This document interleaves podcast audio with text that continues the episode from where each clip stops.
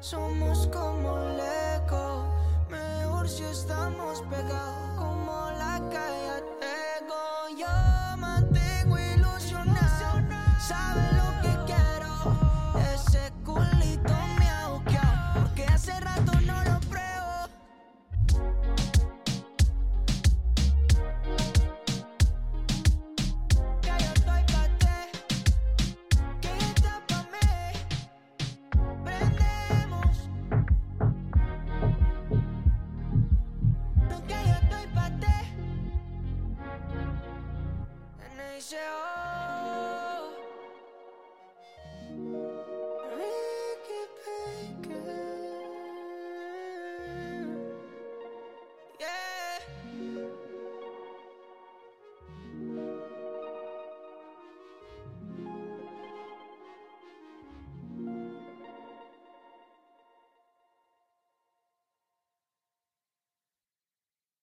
tóxica eres tú. Cuando me tratas mal y sigues. Cuando tú me traicionas con vaciles. Hermosa pero tú tienes como diez mil perfiles. Uno que me ames y otro que me olvide. La tóxica eres tú. Cuando me tratas mal y sigues. Cuando tú me traicionas con vaciles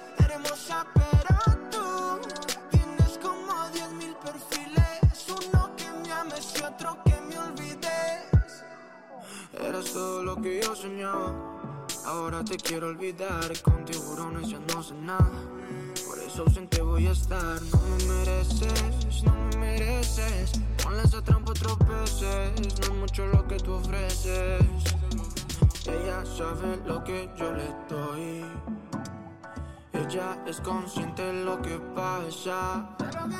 Ya ni me le arrimo, aquí estoy Siendo estrella, buscado en la NASA. La NASA. tóxica eres tú Cuando me tratas mal y sigues Cuando tú me traicionas con vaciles Hermosa pero tú Tienes como diez mil perfiles Uno que me ames y otro que me olvide Quiere conocerme, pero no.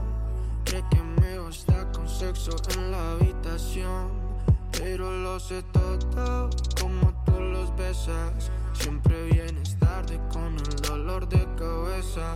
No soy bobo, sé lo que haces cuando no estoy yo. Después me dices que te pasa, amor. Pues lo que pasa es que esta es tu canción.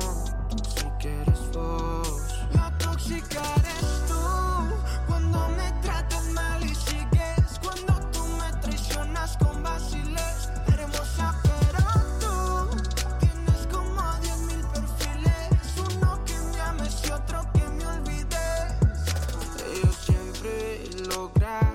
hacerlo.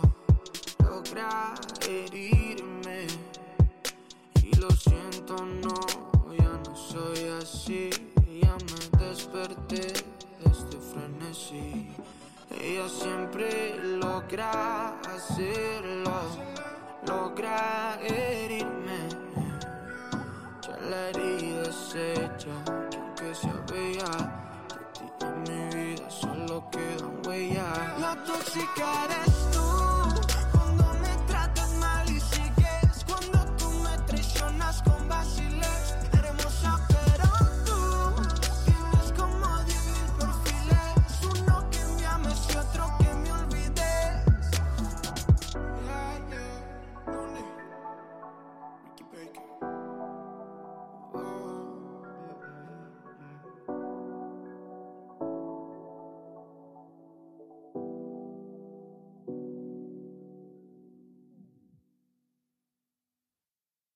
Amor es saber que hay que esperar el tiempo que sea ni lo vamos a contar.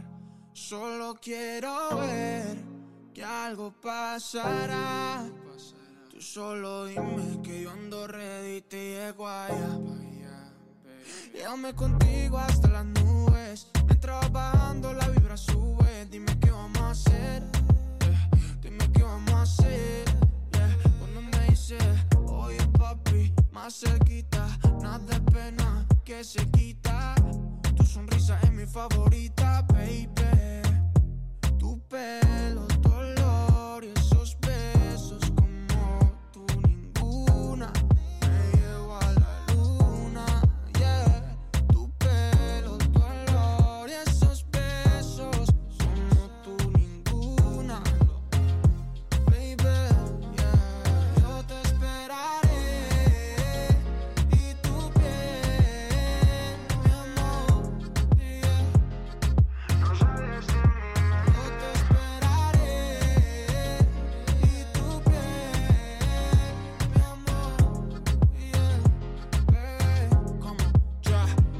pasemos el weekend, baby, para que me certifiques. Tú eres mi chiquira y siempre seré tu pique. Tomemos un selfie para que en el gran publiques, pa' que los otros se le complique, baby. Que el cielo sí pueda tenerte. Porque odiar sí es mejor quererte, baby. Mi color favorito es verte. Baby, contigo hasta la muerte. Tu pelo,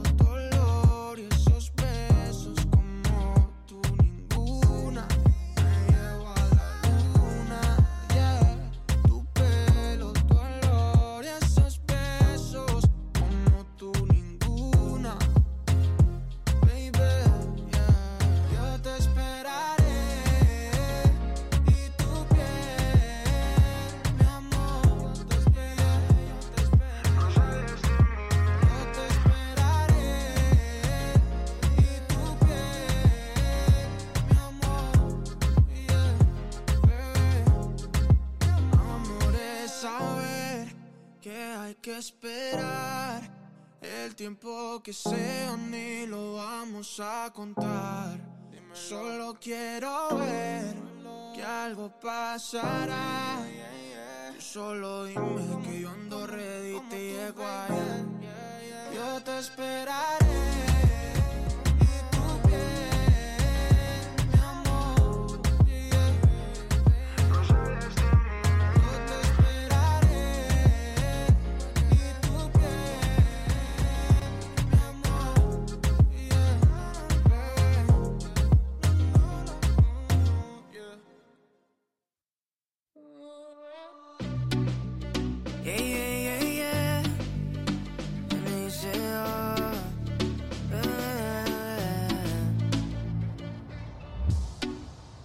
Promesas son nada más que solo palabras.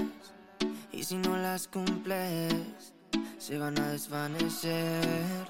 Algún día volverás, tú al lado mío, y yo de testigo. Vamos un, dos, tres, sin estrés. Muéstrame sus pasos, te cuento hasta diez y ven. Yo sé que tú quieres moverlo sin pena, ven. Sin estrés, muéstrame sus pasos, te cuento hasta diez y ven. Yo sé que tú quieres, sé que tú quieres conmigo,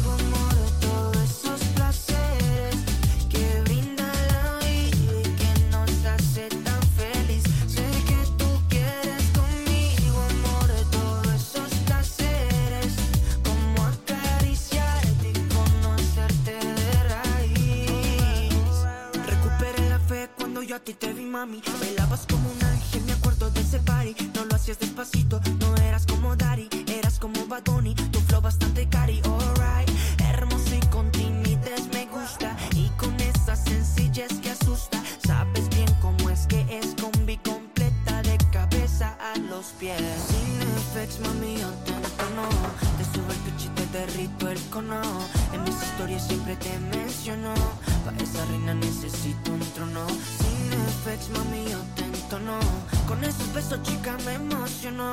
Con tu cuerpo y tu nivel, quieres otra vez. Sé que tú quieres conmigo, amor.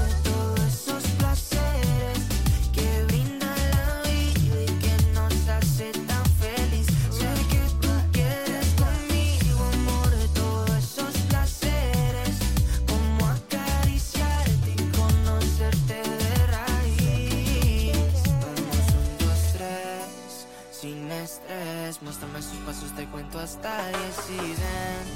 Yo sé que tú quieres moverlo sin pena, ven, sin estrés. Muéstrame sus pasos, te cuento hasta ven. Yo sé que tú quieres. Sé que tú quieres conmigo, amor,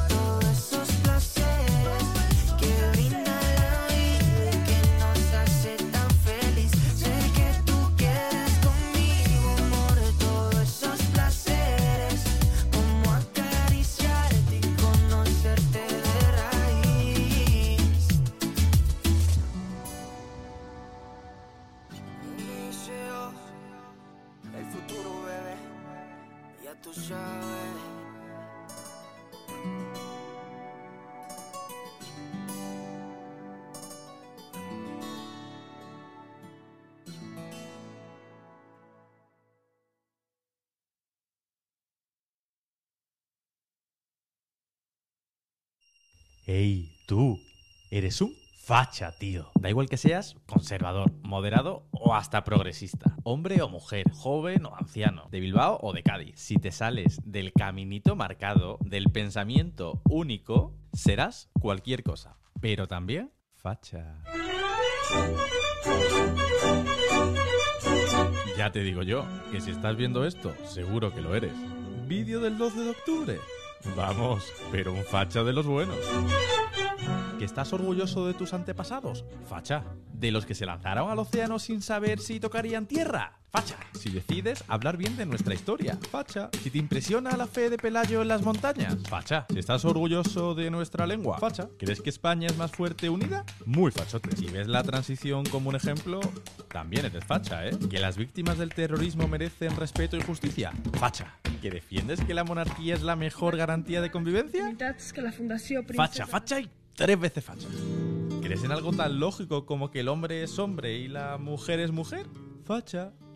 ¿Que defiendes la vida? Facha. ¿La familia? Facha. ¿El respeto a nuestros mayores? Pues también facha. ¿Vas a misa? Facha. ¿Semana Santa? Facha, facha. ¿Que disfrutas en las fiestas de nuestro pueblo? Fachita. Uy. Pulserita de España en la muñeca, medida del pilar en el coche y bandera en el balcón de tu casa. Facha, facha. ¿Que te emocionas viendo a Nadal en Roland Garros? ¡Facha! Suárez, facha Calvo Sotelo, facha González, facha Aznar, facha Rajoy, facha Zapatero. No, Zapatero no. Pero Cervantes, López Reverte, facha Goya, facha Velázquez, facha Manolo Escobar. Ay, mi madre. ¡Que viva España! Así que tranquilo, celebra este 12 de octubre sin complejos. Saca tu bandera, escucha tu himno, recuerda a Colón, a Elcano, a todos los héroes españoles. Emocionate con nuestras fuerzas armadas y hasta con la cabra. Rézale a la Virgen del Pilar. Sé libre. Total, tú eres facha y yo también. Ah, si te gusta la tortilla con cebolla, eres facha. Y sin cebolla, también. Que la tortilla es española.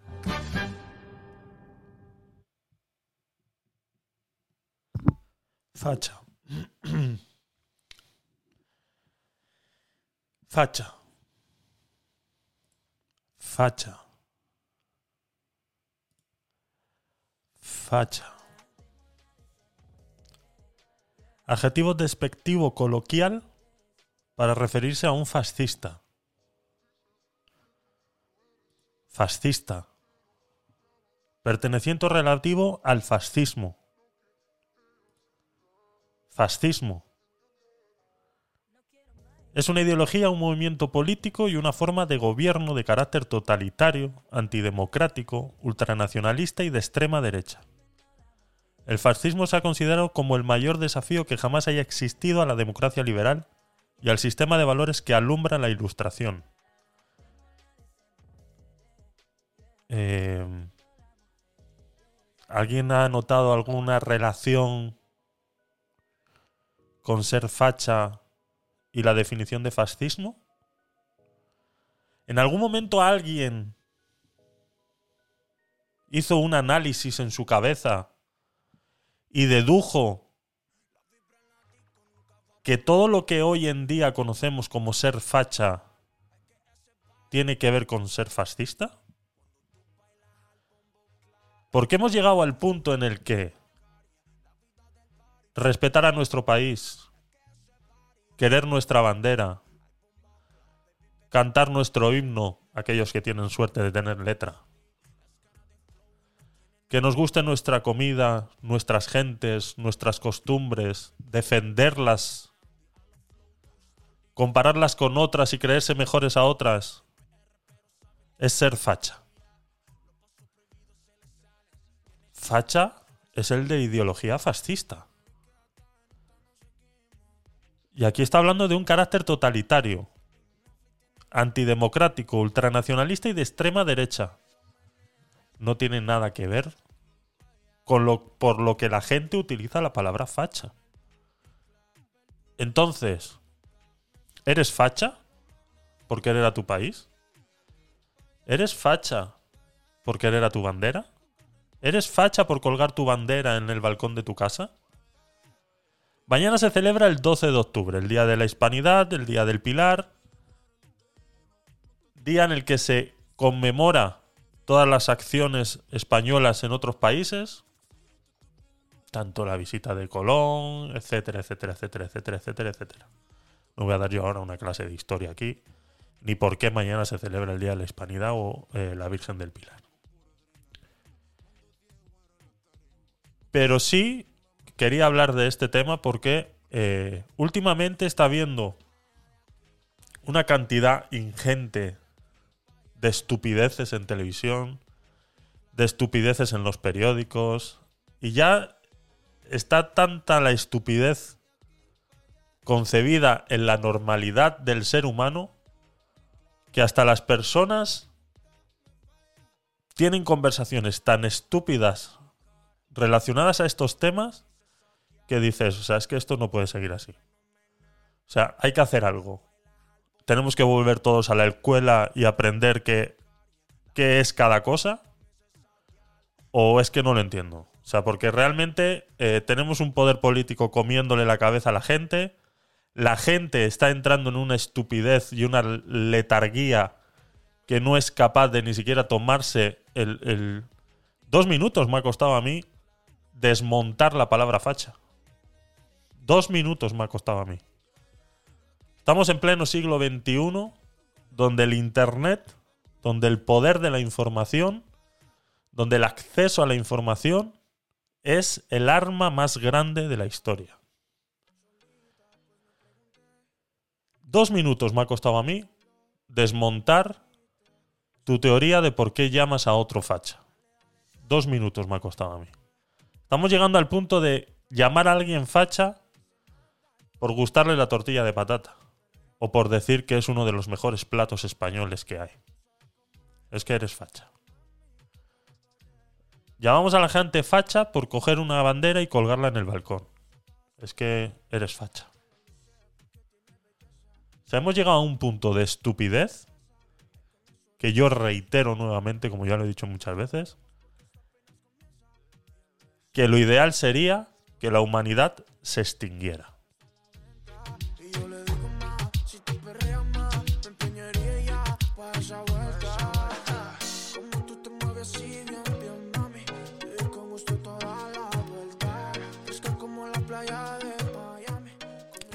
Buenas noches chicos, chicas, bienvenidos eh, a un podcast eh, Night nuevo, capítulo número 22. El podcast que, pues que poco a poco se está volviendo tu podcast favorito y cada vez el de más gente.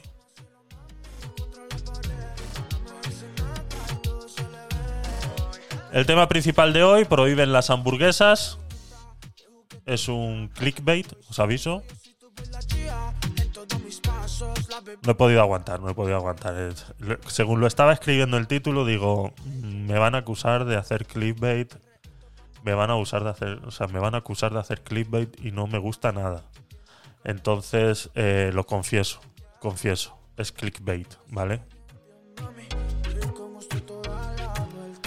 Vamos de camino al rumbo al afiliado en Twitch. Nos quedan eh, dos suscriptores al canal para poder llegar a los 50 y que nos otorguen el afiliado, eh, ya que todos los demás requisitos, pues gracias a Dios, ya los tenemos. Así que nada, chicos, eh, seguirme en Twitch, por favor.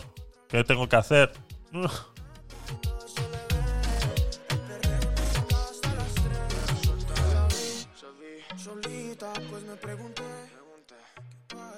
Así que nada, chicos. Empezamos el nuevo Podcast Night número 22.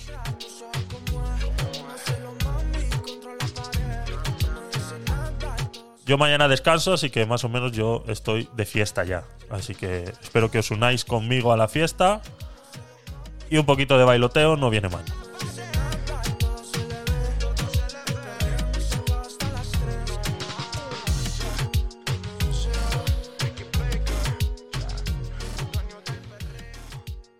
Bienvenidos chicos a todos los que estáis en estéreo. Recordaros que esto está siendo transmitido en vivo en Twitch y en la aplicación de estéreo que es solo de audio. Para todos los que estáis en Twitch, a ver si sé quiénes sois porque sois muy tímidos y no saludáis.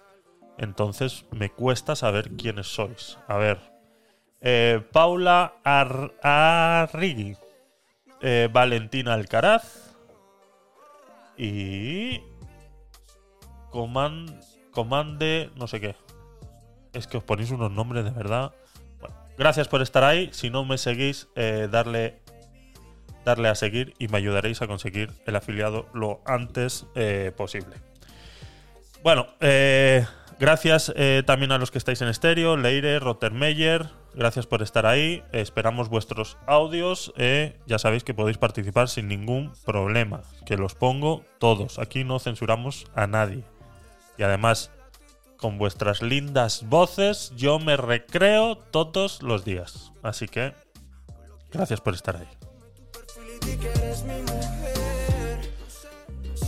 Todo esto está siendo grabado, se sube a YouTube el capítulo entero y luego pues se va dividiendo en pedacitos para los que sois un poco perezosos y no os gusta ver las cosas completas y queréis ir al grano de las cositas. Pues poco a poco estamos trabajando en desgranar y eh, hacer capítulos de estos podcasts pues, que suelen durar dos horas y media normalmente. Entonces lo subimos a YouTube y luego también lo tenéis en modo podcast en todas las plataformas habidas y por haber. Si vais de camino al trabajo y queréis escuchar un poquito, bueno, bueno, bueno, bueno, de lo que me acabo de acordar. De lo que me acabo de acordar. Me ha pasado una cosa hoy en el tren. A ver, a ver. Os pongo en situación.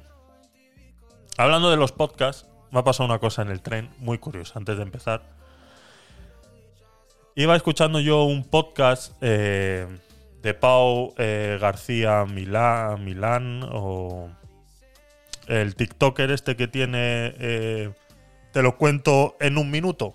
Bueno, pues ha hecho un podcast, está haciendo un podcast nuevo, van por el capítulo número 4, la verdad que es muy entretenido, es algo parecido eh, a lo que hacemos aquí, de noticias, eh, sobre todo se basan en noticias científicas y, por lo menos el, tiempo que lo llevan haciendo así está siendo, ¿no? No sé en qué derivará luego porque esto es, que mantener un podcast en el tiempo es complicado, ¿no? Porque llega un momento en que eh, lo que tú tenías pensado hacer se te termina agotando y tienes que ir buscando y derivando en, cosas, ¿no? Entonces yo entiendo que eso pueda pasar. Pues iba escuchando el podcast hoy de, Pau y, Fran, creo que se llama el otro muchacho que lo hace con él. Eh, es más, voy a buscarlo porque quiero hablar con propiedad. Porque ya que estamos hablando de él, el,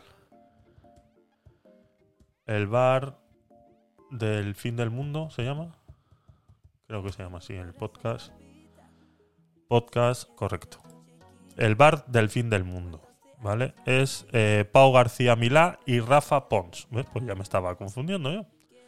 Pues yo iba escuchando este podcast hoy en el tren. Y hoy de casualidad estaba escuchando el capítulo número 4. Eh, cuyo capítulo es una de Uribor y otra de Beber de Bebés Reborn. Bueno, aquí ya me estallaba a mí la cabeza. A mí me estallaba aquí la cabeza porque yo no sabía realmente les hola, ¿qué tal? Eh, gracias por pasarte por ahí. ¿Vas a cenar? Mm, bueno, mm, me parece muy bien. No vamos a hablar de nada que te pueda incordiar tu cena. Así que eh, que aproveche. Eh, ya me explotaba a mí la cabeza al momento de leer el título. Digo, bueno, vamos a ver qué es lo que está pasando aquí. Y estaban hablando de los bebés reborn. ¿Habíais oído vosotros, ustedes, hablar de los bebés reborn. Yo los había visto en algunas noticias y tal. Y, bueno, eh, sí, los había visto. Pero es que hay tiendas online donde te venden estos bebés. Yo pensaba que era algo, mm, si es verdad, peco de desconocimiento muchas veces. Y yo pensaba que era algo que se utilizaba de manera terapéutica, ¿no? Yo pensé que era algo que se había inventado de manera terapéutica, pues para una madre que había perdido a su hijo o alguna, alguna historia así, ¿no? Bueno, basado también en una. eh, esto que te estoy diciendo, basado también en una serie que hay en, en Apple Music eh, eh, que trata un poquito ese tema, ¿no? Es, eh, bueno, es, es una locura esa serie. Es una locura. Eh, ¿Cómo se llama esa serie? Buah, qué cabeza tengo hoy. Sí, sí, son buenísimos. No, sí, bonitos. Bueno, eh, mm, hola Eva, ¿qué tal? Gracias por, por pasarte por Twitch. Eh, Nutria, gracias por estar ahí. Doctor Poyarzábal, muchas gracias. Em, la serie esta que se. que es. eh, series. A ver.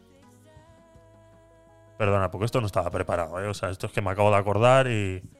Series Apple TV eh, tampoco tiene muchas, entonces tiene que estar por aquí. The Morning Show, Pachingo, sí. Es de las primeras que subieron. Servant, ¿vale? La serie se llama Servant, ¿vale? Es de una criada que cuida a, a el niño de una pareja y bueno, y resulta que eh, pasan cosas muy extrañas ahí y están este... eh, ¿Qué conexión tiene la serie con eso? Eso. Es, es lo que te estoy diciendo, Eva. Es, eh, es una pareja que parece ser que pierde a su bebé y la señora pues entra en un, con unos problemas psicológicos psiquiátricos muy fuertes y utilizan un bebé de estos pues para que la señora se vaya adecuando a que realmente eh, había perdido a su bebé. ¿Vale? Todo esto es idea del hermano y es idea de, del marido, ¿no? Sobre todo.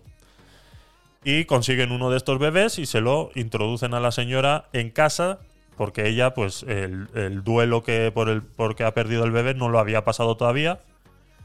Vamos, que coge al niño como si estuviera vivo. Y ya empiezan a pasar cosas muy extrañas que no quiero hacer. eh, y que no quiero hacer eh, spoilers al. Pero está muy bien. La verdad que al menos la primera temporada que fue la que yo vi, no he visto el resto. Pero al menos la primera temporada está muy bien. Y entonces, eh, hablando de los bebés reborn, pues ese es el poco conocimiento que yo tengo en relación a esto. Pues hoy me ha pasado una cosa muy graciosa, muy graciosa, a mi parecer. Las personas que estaban a mi alrededor a plena hora punta en el metro, en, realmente en el Renfe, a plena hora punta, eran las 3 y 20 de la tarde saliendo del trabajo. Estoy escuchando yo el podcast, veo lo de los bebés reborns y resulta pues que ahora han salido unos modelos nuevos que incluso ya eh, son, eh, porque los bebés reborn pues son eh, de días, ¿no? Por lo que he estado viendo en la web, pues tú los, hay varios modelos. hay, hay varios modelos. Y aquí es donde viene lo gracioso. Hay varios modelos, pues de 20 días, 25 días, un mes, dos meses, etcétera. Pues ahora han sacado unos nuevos modelos en los que vienen ya, incluso hasta con el cordón umbilical todavía puesto. O sea, una cosa de locos. Yo flipaba, digo, esto no puede ser. Y entonces me puse a buscar ahí mismo mientras estoy escuchando el podcast. Me cojo mi teléfono y pues esto, imagínate, las tres y media de la tarde. eh, Madrid, hora punta, un día antes de festivo, la gente sale temprano toda del trabajo, los trenes petados. Eh, vamos, que si quieres embarazar a alguien, lo embarazas con rozándole solamente.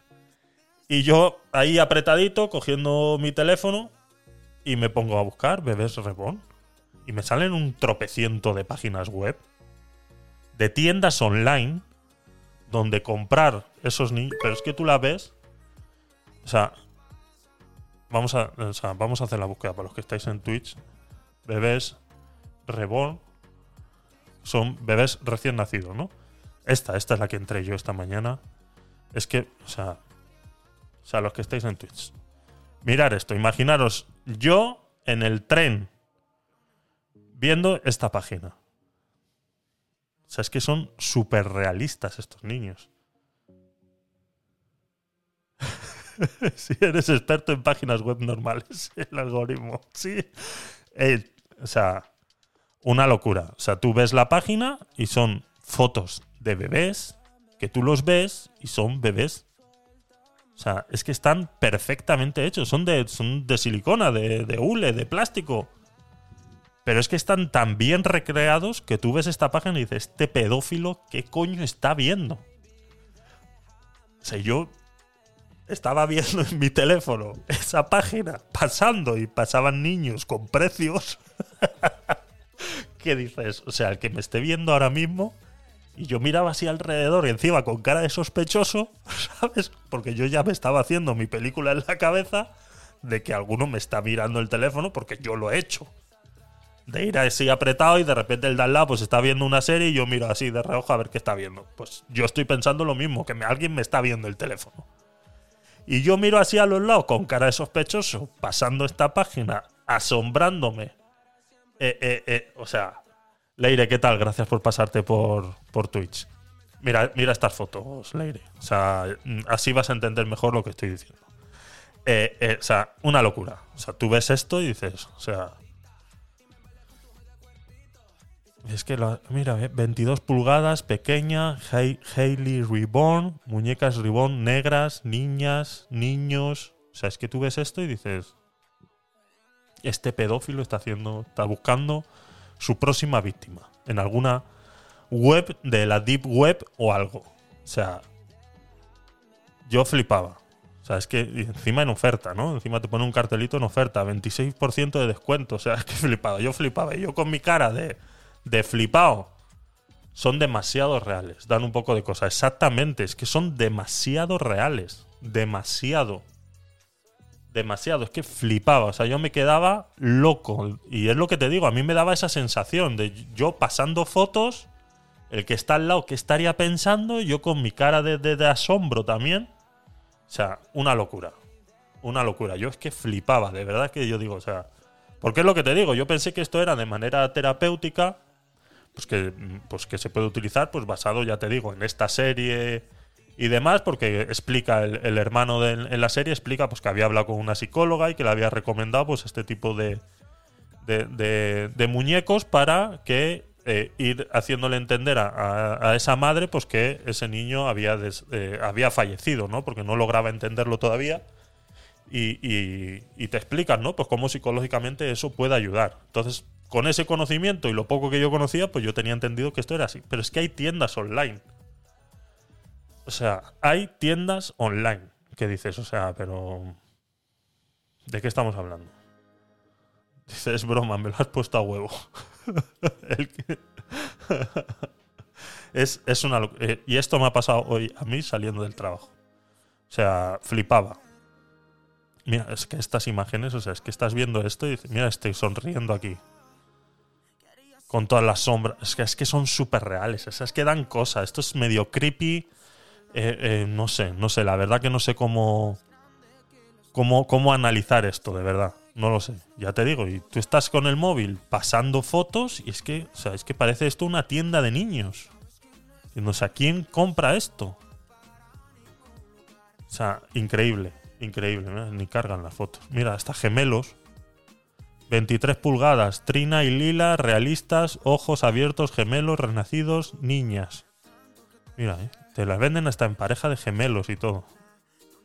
Con ojos más grandes, más azules, menos azules, blancos, negros, o sea... Mira, mira este, mira este. Mira, mira, mira, mira, mira. Dios mío. Pues esos son los niños, los niños y yo pues escuchando el, el podcast de, Pau, pues eh, he llegado a este a estas cositas. Así que, pues, pues eso es, eso es. Os recomiendo el, podcast de, de, Pau, el bar del fin del mundo, eh, bastante ameno, gracioso y bueno, tratan ciertas.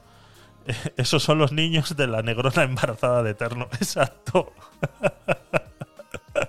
eso es, eso. Mira, mira este, este, este, este, Eva, con los pelos. Exactamente. Mira este, mira este. Si es que de verdad. Eso es, eso es. Mira, este recién nacido. Es que son una monada, pero es que es medio creepy. O sea, es que es creepy, creepy, creepy. O sea. Es increíble. Míralo, cómo se ríen. Algunos con los ojos cerrados, otros con los ojos abiertos. Que dices, o sea. Muy creepy, muy creepy. Y luego, pues claro, te venden ropa, te venden juguetes, te venden de todo, el kit tienen un kit, ¿ves? Que tú lo puedes hasta armar y todo. O sea, es increíble. Es increíble. ¿Ves? Pues esto, pues el que te vea viendo esto, pues va a decir, esto es un, un mercado negro de, de partes de seres humanos. Porque ves, te venden las, las piernas, los brazos, la cara. O sea, no lo entiendo. O sea, esto pues me imagino que cuando se te... Dice, escuché hace tiempo, dice Leire en Twitch, dice, escuché hace tiempo que hay algunas personas a las que les gustaba coleccionarlos, pero no pensaba que se podían usar a nivel terapéutico. Yo es lo que conocía, ya te digo, yo en relación a la, serie esta que os he comentado, la de Servant, eh, es lo que conocía en relación a los bebés reborn. Ya de coleccionarlos, mm, no sé si es hasta más creepy todavía entrar de repente en una habitación. Dice, mira, te voy a enseñar mi... co- como el que te enseña la colección de Barbies, ¿no? Mira, te voy a enseñar mi colección de bebés reborn. Y ves a un montón de niños ahí súper hiperrealistas que dices, o sea... eh, tú no querías ser padre numeroso, ¿no? Sí, da mucha grima, Leire. Tú no querías ser padre numeroso, ¿o sí? Porque tienes aquí una colección de niños reborn que dices, o sea, ¿esto qué es? Una locura, una locura, la verdad que sí. Y lo que te digo, yo como pensé que era por eh, de manera terapéutica, pues yo imagino que sería algo que se hacía muy exclusivamente, pues sí que, pues más o menos bajo receta, ¿no? Yo pensé que esto se podía conseguir eh, bajo receta, ¿no? Porque ya te digo, más, o sea, yo mi conocimiento, por eso es que hoy me ha explotado la cabeza al saber esto. Porque yo mi conocimiento de, sobre estas cosas está basado en la serie esa de Servant, en la que te digo pues que utilizan ese, ese bebé de, de manera terapéutica y es recomendado además por un psicólogo y le dice dónde conseguirlo, etcétera, etcétera, etcétera. Así que bueno, pues ya ves que eh, estamos equivocados. Vivimos en un mundo paralelo en el que estas cosas alguien las compra y las utiliza, pues no sé. Si no es de manera terapéutica, no sé en qué sentido se puede comprar esto tan realista. La última cosa que a mí se me ocurrió es a veces que ves esos esas, esas fotos de bebés súper súper bien hechas de fotógrafos muy especializados y tal, y es que ves esto y dices, es que es más fácil fotografiar esto que coger a un bebé y tener que meterlo ahí en un pañal envuelto y hacerle que sonría y tal. Es que te compras uno de estos, le sacas fotos y ya has terminado. ¿Que te has caído? Las niñas los quieren como juguetes. Dios mío. ¿En serio? Azara. Azara. Gracias por estar ahí en Twitch. Me has venido a romper la cabeza. ¿Los niños, las niñas piden esto para Reyes? O sea, esto, que hemos visto antes aquí. O sea, a ver, no está caro. O sea, las niñas ya han llegado al punto que prefieren esto antes que, que una Barbie o una. ¿Cómo se llamaban las, las Baby Catch? Estas, las calabazas estas, ¿no? Que eran también muñecas así, que te vendían con el carrito y demás. Pues la verdad que es una. No sé, no sé, no sé qué. Caras no son, a ver, 50 euros, 75 euros. Eh, sí, es verdad que, bueno, igual esto habría que hacer una prueba de, de esto es lo que he pedido y esto es lo que me llega, ¿no? A ver qué es. Igual lo que te llega no tiene nada que ver con esto. No sé, la verdad que. Porque por este precio, así algo tan realista, tan. A ver, son moldes al fin y al cabo, de silicona. No sé, la verdad que esto a mí me está explotando la cabeza. O sea, dice hasta códigos de descuento. me explota, me explota la cabeza. Esto es que me explota la cabeza. Y nada, pues esto. eh, los más realistas son de 1000 euros. A ver si hay aquí de 1000 euros. Vamos a. eh, nuevas. eh, no. bebés por tamaño. Aquí, ordenar por mayor precio. Nada, aquí el más caro vale 100 euros. Y es un mono.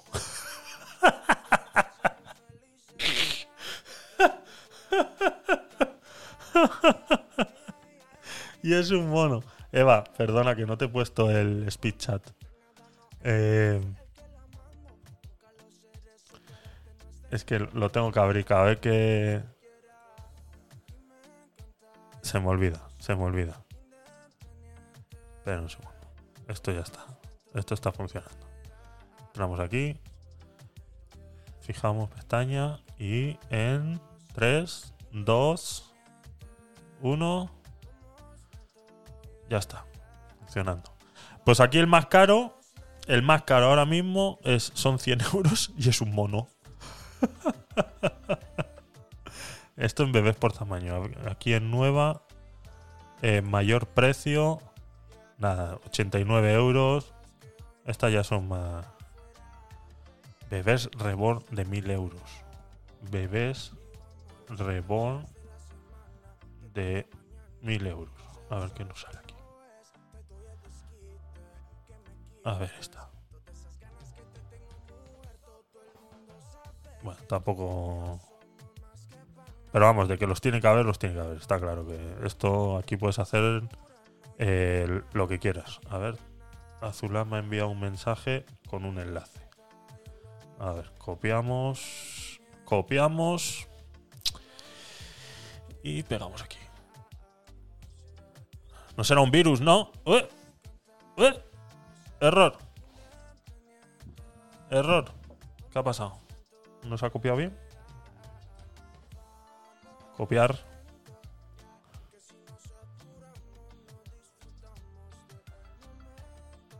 Error.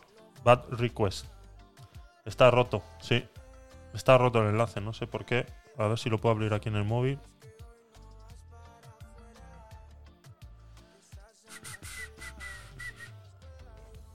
Mm, No, error del servidor. No me abre. Mm, tú, es que. mm, Azulá, estás metida en la Deep Web o algo. Eh, regresa, por favor. Sal de la Deep Web, por favor. Regresa. No funciona el enlace. A ver. Vamos a hacer una ingeniería inversa. Porque es que esto tiene mucho. Esto es muy largo este, este enlace. Eh, mm, mm, mm. Bebés Reborn, una locura, ¿eh? Y es que me explotaba la cabeza. Shopping, shopping products. Claro, es que esto. El cliente Android. Bebés Reborn. Vamos a quitar todo esto. Que esto es de tu móvil. Mucha información va en ese enlace, ¿eh? Tienes que tener cuidado. Nada, sigue, sigue fallando. Sigue fallando. No sé si estáis viendo esto. Sí. Vale, todo esto lo veis. Vale, pues yo pego este enlace aquí y me da un resultado. Pero si veis este enlace, chiquillos, tener cuidado al repartir cosas por internetes, por internetes, tener cuidado al repartir cosas. Porque aquí yo sé ya que es un Android, tiene un Samsung con la versión 4. No, versión 12. Y bastantes cositas más aquí que habría que analizar. Pero aquí este enlace contiene mucha información, mucha información.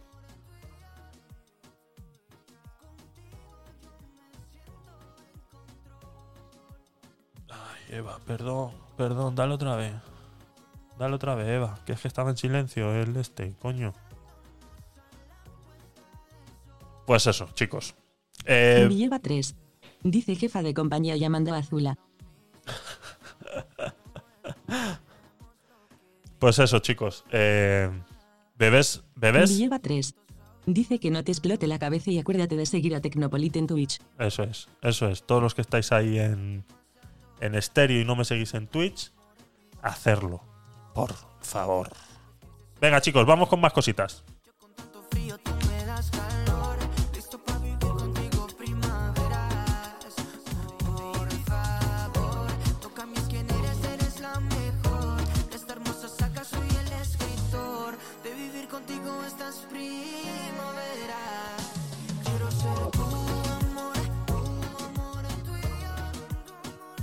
Bueno, bueno, Azulá, tres asteriscos. ¿Qué quieren decir los tres asteriscos? Los tres asteriscos. A ver, tenemos audios, tenemos audios. Perdonad, chicos. A ver, doctor Poyarzábal, te escuchamos. Hola, hola. Pues yo sí he visto eso de los bebés reborn. Que sí que bien es cierto que son más agradables que un bebé de verdad. Pues tienen unos ojos muy bonitos, no tienen cajalera, son más manejables. Lo puedes tirar por el balcón y no pasa nada. Claro. Pero es que el precio que tienen esos, ese tipo de alimaña, de juguetes, es muy elevado. Mm, Yo creo que por ese precio uno se puede hacer con un gatico y disfrutar de algo vivo, algo que tenga sentimientos, ¿verdad que sí? ¿A qué se debe eh, este repunte de ventas masivas de ese artefacto, tanto para mujeres paridas como sin parir? Sí, pero es que es lo que estamos hablando, como dice Azulá, es que ya las niñas se lo piden para reyes. Entonces, que una persona adulta, ya lo, es que es que lo que digo, a mí es, es la parte que no, que no logro entender y, y, y me gustaría preguntarle a alguien que se compra esos productos qué, qué quiere conseguir con un producto. Porque cuando tú te compras algo es porque tú quieres recibir artefacto. Exacto. Lo bueno de los bebés reborn que es que si se ponen pesaditos los metes en un cajón y hasta el día siguiente. Eso está claro. y entonces la idea, o sea, lo bueno sería poder preguntarle de repente a alguien que, que, que, compra esto qué es lo que recibe a cambio al tener este producto, ¿no? Entonces, si es como una muñeca, porque nos gusta ahora las cosas más realistas, pues bueno, vale, te lo compro. Pero no deja de ser creepy algo que se parezca tanto, tanto, tanto, tanto. Ay, lo primero felicitarte por la llegada a 50 seguidores. Me pregunta una espectadora de Twitch cómo has conseguido tan esa cifra tan escalofriante en tan poco tiempo. Y en cuanto a los bebés reborn, si hacemos una extensión, por ejemplo, personas ya adultas que tienen muñecos de- también adultos, muñecas que no tienen por qué ser sexuales, aunque aunque las usan para esos fines, pero muchos de ellos confiesan que a pesar de haber estado con las damas más bellas, prefieren eh, eh, es- esa especie de empatía que les da esa muñeca, ¿no? De silicona, con esas curvas, es, esa cintura de avispa, ese quiebra de cintura, esa boca medio abierta y esos... Ay, Dios mío. Pero ves, eso tiene un sentido, eso tiene una necesidad que cubrir. La cubre de mejor o peor manera, pero eso te cubre una necesidad. Eh, un bebé reborn, vuelvo y repito, fuera de lo terapéutico, que, es donde necesita que eso realmente sea lo más parecido posible físicamente, ya no en acciones ni nada por el estilo, pero al menos físicamente, de manera terapéutica, lo veo mm, bien.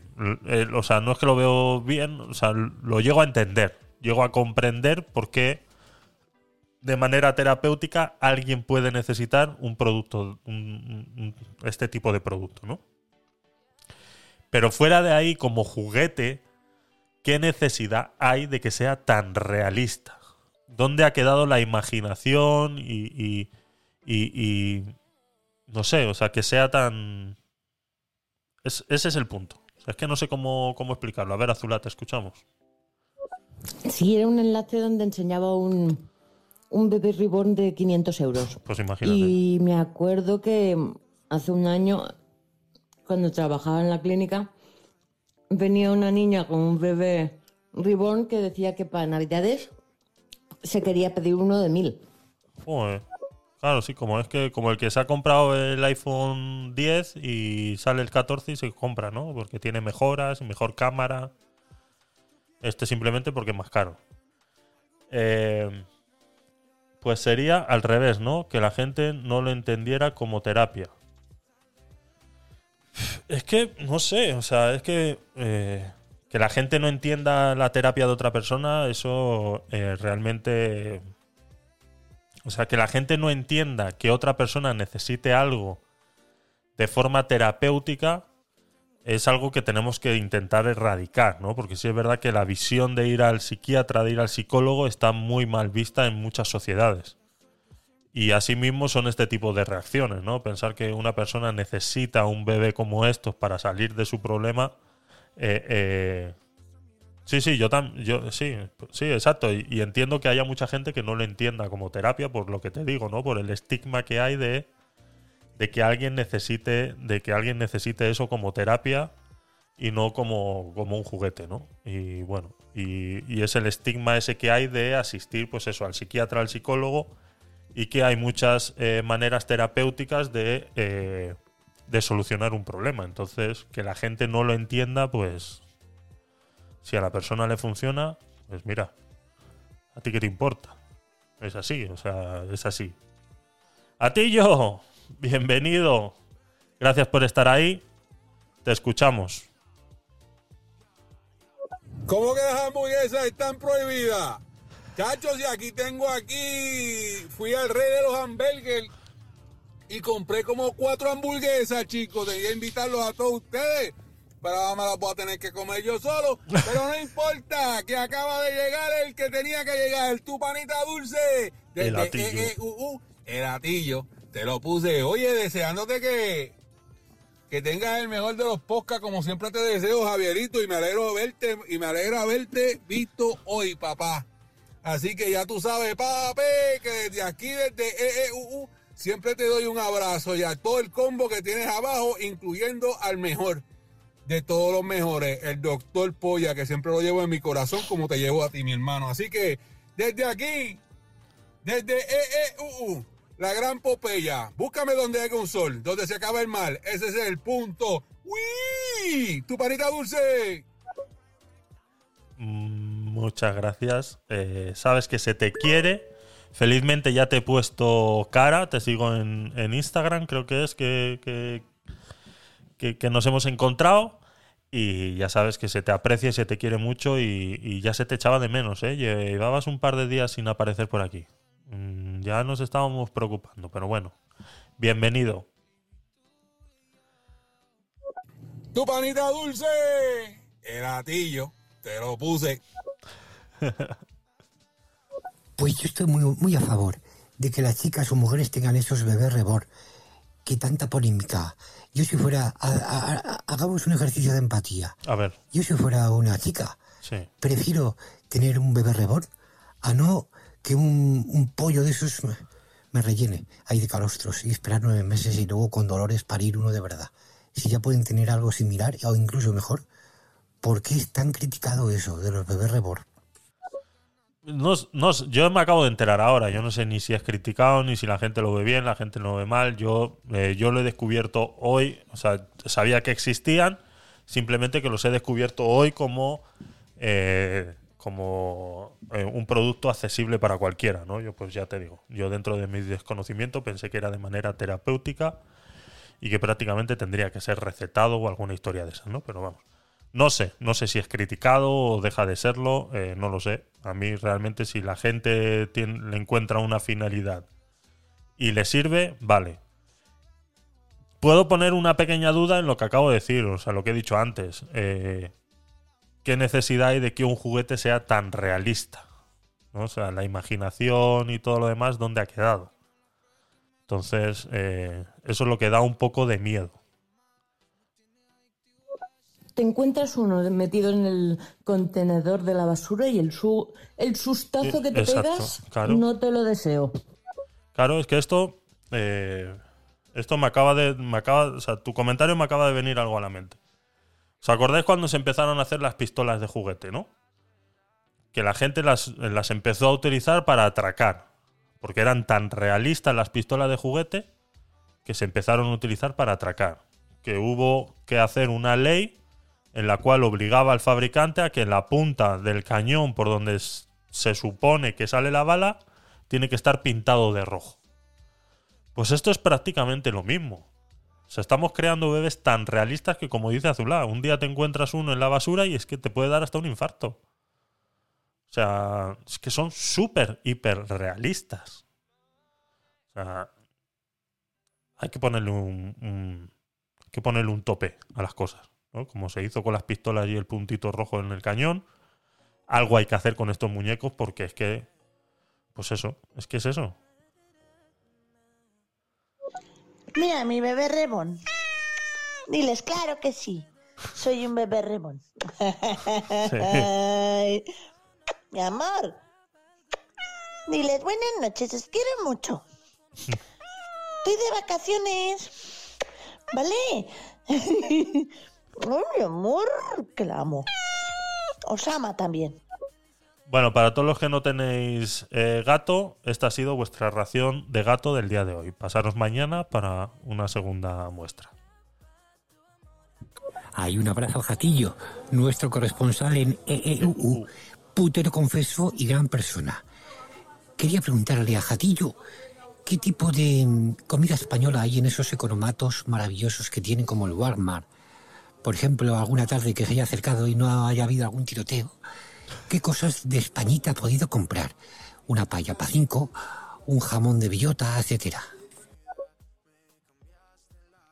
Tiene mucha razón la señorita Zula. Se puede dar uno un susto enorme, pero no al encontrarse un bebé rebón en la basura, sino al encontrarse un bebé de verdad y pensando que es un bebé de juguete, No hagas a tapar el cubo eh, de basura de la calle, lo cual puede ser una tragedia. Así que yo creo que deberían ponerle una cinta como las pistolas en la punta. Ahí. Y felicito a la señorita Zula por haber encontrado cosas tan valiosas en la basura. Un juego de té que nos contó el otro día, una rostidera, una almáciga, muchas cosas valiosas que la gente tira. Ay, Dios mío, la madre que. Pues sí, es eso, es eso. O sea, son tan realistas que. Claro, ahí está el otro punto. Que, que- ya sabiendo que son rebor, que tú al final sea verdadero y le tires la bolsa de basura encima diciendo, va, es un juguete, ¿no? Dios mío, Dios mío. Venga, chicos, eh. Sky Giggles. Ah, tú también eres una de, de mis oyentes favoritas. Y lo sabes. y lo sabes. Eh, venga, chicos, a ver, audio. Y, y seguimos. Pues ríete, yo me encontré unas sillas el otro día y Ah, sí. estoy haciendo un columpio a mis gatitas. Bueno, es, es un proyecto de columpio. Es un proyecto de columpio. Vamos a ver en lo que en lo que termina el proyecto, porque si no te dejan hacer agujeros en las paredes, mm, no sé cómo lo vas a hacer. Pero bueno, ya nos lo contarás en próximos episodios. Venga, chicos, más cositas.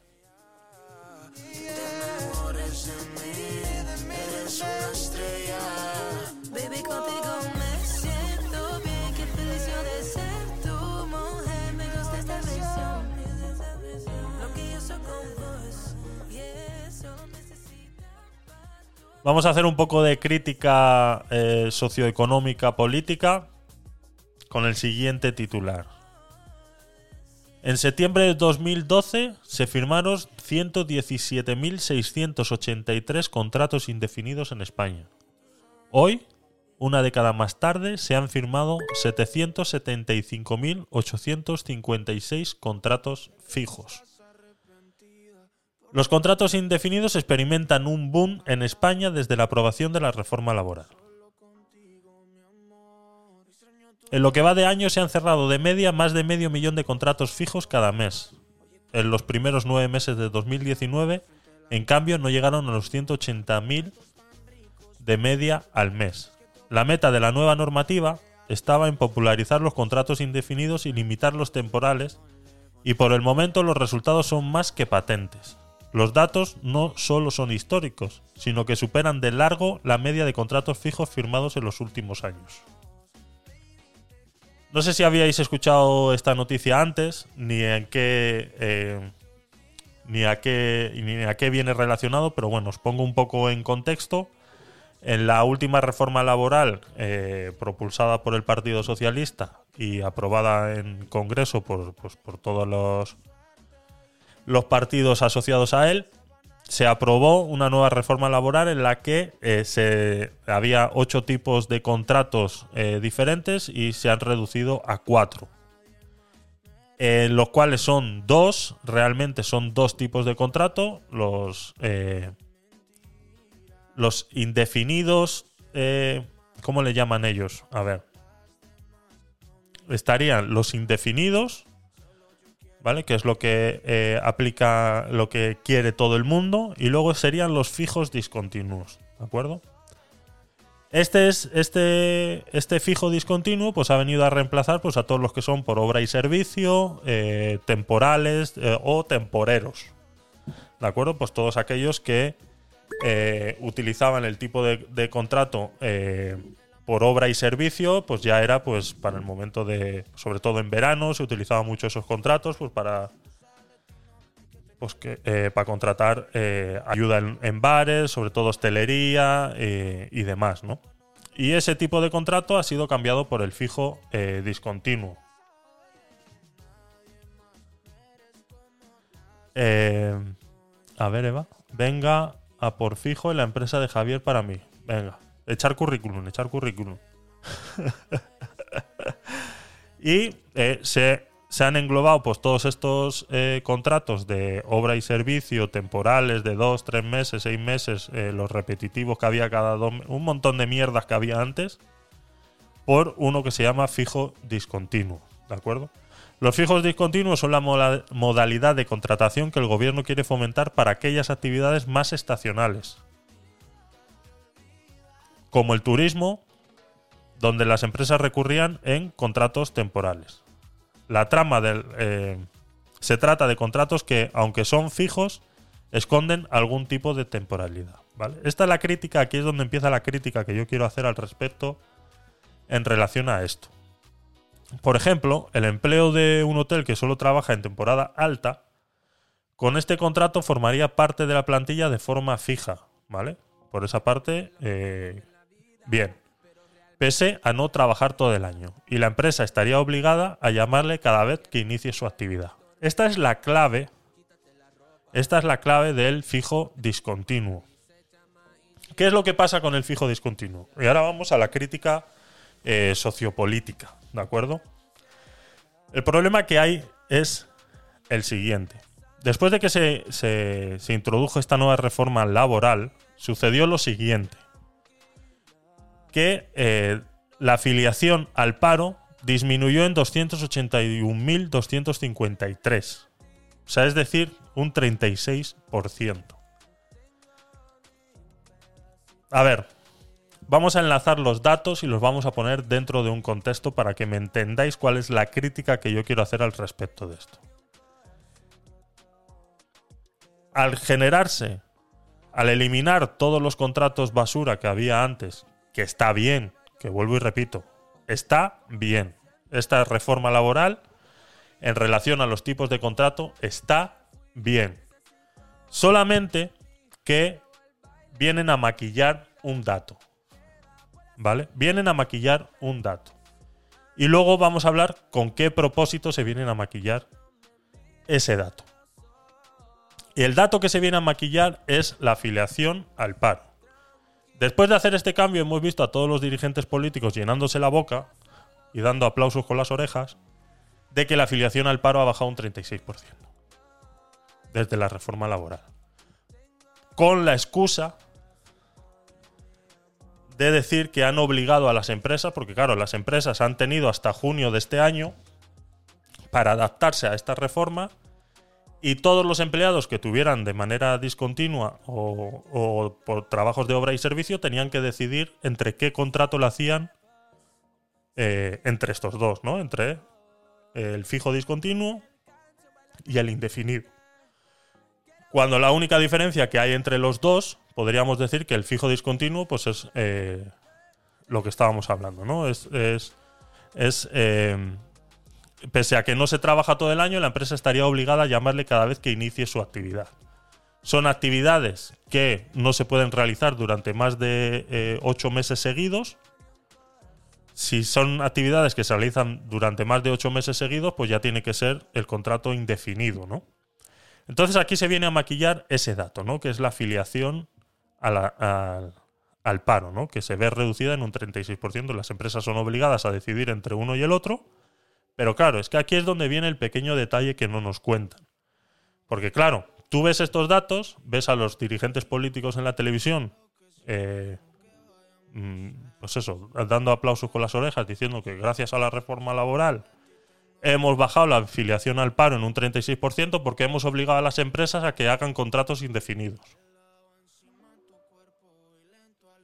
Pero resulta que los contratos indefinidos no es que hayan subido, sino que han transformado todos los contratos basura, la gran mayoría, en contratos eh, fijos discontinuos. ¿Qué es lo que esconde el fijo discontinuo que no nos cuentan? Es que los meses en los cuales tú no estás trabajando porque tienes un contrato fijo discontinuo, o sea, tú eh, te contratan en el bar de la playa de Málaga para trabajar eh, junio, julio, agosto y septiembre, cuatro meses, tú estás dado de alta con un contrato de fijo discontinuo. Esos cuatro meses estás dado de alta en la seguridad social. El resto de los meses no. Con los eh, contratos que había antes de, de obra y servicio, tú terminabas esos cuatro meses y ibas al paro automáticamente. Y entrabas en el registro del paro. Este es el pequeño detalle que ellos no te dan, ¿vale? Por eso que cuando veáis datos en la televisión de que ha bajado el paro, ha subido el paro, no sé qué, no sé cuántos, ahora ya, si antes ya era un dato que había que cogerlo con pinzas por la cantidad de contratos que había y que, bueno, que siempre sabíamos que es que ha bajado el paro. Y claro, mirabas tu calendario y decías, claro, es que es junio, cabrón. ¿Cómo no va a bajar el paro si la gente está contratando para verano? Pues claro que baja. Luego llegas y es que ha subido el paro. Claro, que en mediados de septiembre. Se ha acabado el verano. ¿Ah? O sea, si ya había que coger ese dato con esas pinzas, porque había mucho contrato que era muy temporal y muy, muy, pues de, de esa manera, contrato basura, ¿no? Que se llama. Pues ahora hay este pequeño dato, que es que todo el que tenga un contrato fijo discontinuo va a estar dado de alta en la seguridad social durante la duración de ese contrato, pero el tiempo que no está en ese contrato y que sí la empresa está obligada a llamarte para el próximo evento o, temporada que tenga, que es el beneficio que tiene ese, ese contrato, ¿no? Es como que te guardan una plaza para ti. Pero ya tú no entras. O sea, puedes cobrar paro, o sea, sigues cobrando paro y todo lo demás, pero ya no entras en los datos del paro. Entonces, por eso es que el paro ha bajado en un 36%. ¿Vale? No es porque la gente no esté en paro y no esté cobrando paro, sino es porque al tener un contrato fijo discontinuo, ya no entras en las estadísticas de paro. Porque se supone que en la próxima temporada te van a contratar. Pero es que eso es algo que ya pasaba. Si tú realmente le caías bien al tío y eras un buen trabajador, pues te llamaba todos los años. ¿Qué necesidad tiene un dueño de empresa de cambiar de empleado todos los años y tener que formar todos los años a uno diferente? O si tú vas un año y trabajas bien, al siguiente año te llama. Eso se cae de su propio peso. O sea, es así. Todo el que tiene una empresa y tiene que contratar sabe que eso es así. Cuesta más formar a una persona que estás llamando a la misma todos los años. Si trabaja bien, ¿qué necesidad tengo yo de gastar mi tiempo en formar a esa persona y que trabaje como yo quiero? Entonces eso es algo que ya sucedía. ¿Vale? O sea, se llenan la boca diciendo, hemos logrado bajar el paro un 36%. Pero es que no has logrado bajar el paro un 36%. Lo único que has hecho ha sido maquillar los datos. Porque con el contrato, repito, con el contrato de fijo discontinuo, los meses en los cuales tú no estás trabajando, no entras a formar parte de los números de- del paro. Ese es el pequeño detalle. Ahora bien, ¿por qué se hace esto? Pues se hace para firmar luego los siguientes eh, presupuestos del Estado, ¿no? Voy a buscar la noticia porque no sé si la no la he podido guardar, pero en el correo... eh, eh, este no es. Sí, es este. Eh, rayos y centellas. En el periódico El Correo, de- es un correo en el norte de España, eh, creo que es de Vizcaya o por ahí, han hecho un gráfico muy, muy, muy, muy bueno en relacionado a los presupuestos del Estado, en el cual es- se ve, se ve, pero muy, muy, muy, muy bien, qué esconde la nueva reforma laboral y por qué se ha hecho eh, esto de la... A ver, perdonadme un segundo, eso estaba por aquí, la página 3. Es que no sé por qué no me deja guardar de este periódico. Le tienen algo puesto y no deja guardarlo. Vale, aquí está. Vale. Para los que estáis en Twitch, pues lo vais a ver en gráfico. Yo voy a intentar eh, explicaroslo lo mejor posible para los que estáis en estéreo. Vamos a poner los audios, ¿vale? Y ahora os explico en qué está esto basado. Pues- Perdón. Pues está muy bien. La señorita Eva ha encontrado cosas valiosas. Hay un TikToker, yo no estoy enganchado al TikTok, ¿eh? No, no. Pero hay un TikToker que se dedica a ir por los cubos de basura y es de los más vistos de Españita. Y luego lo vende en Wallapop, que es una aplicación de móvil donde quedas con alguien en un descampado por la noche y hacéis un contrato de compra-venta. Así que un día tienes que hablar de las cosas muy valiosas que la gente tira en las basuras, y no solo alimentos y víveres, sino todo tipo de, tecnología. Que esto de coger cosas en la basura, todos lo hemos hecho. Habrá gente que, que esconda eh, ese comportamiento, pero ¿quién no ha encontrado algo en la basura? ¿Quién no ha rebuscado? E incluso se ha escurrido y ha pedido a alguien que tire de los pies de uno mismo para sacarle. Porque hay gente que niega la evidencia, ¿verdad? Eh, ¿En qué mundo vivimos? Las apariencias, ¿no?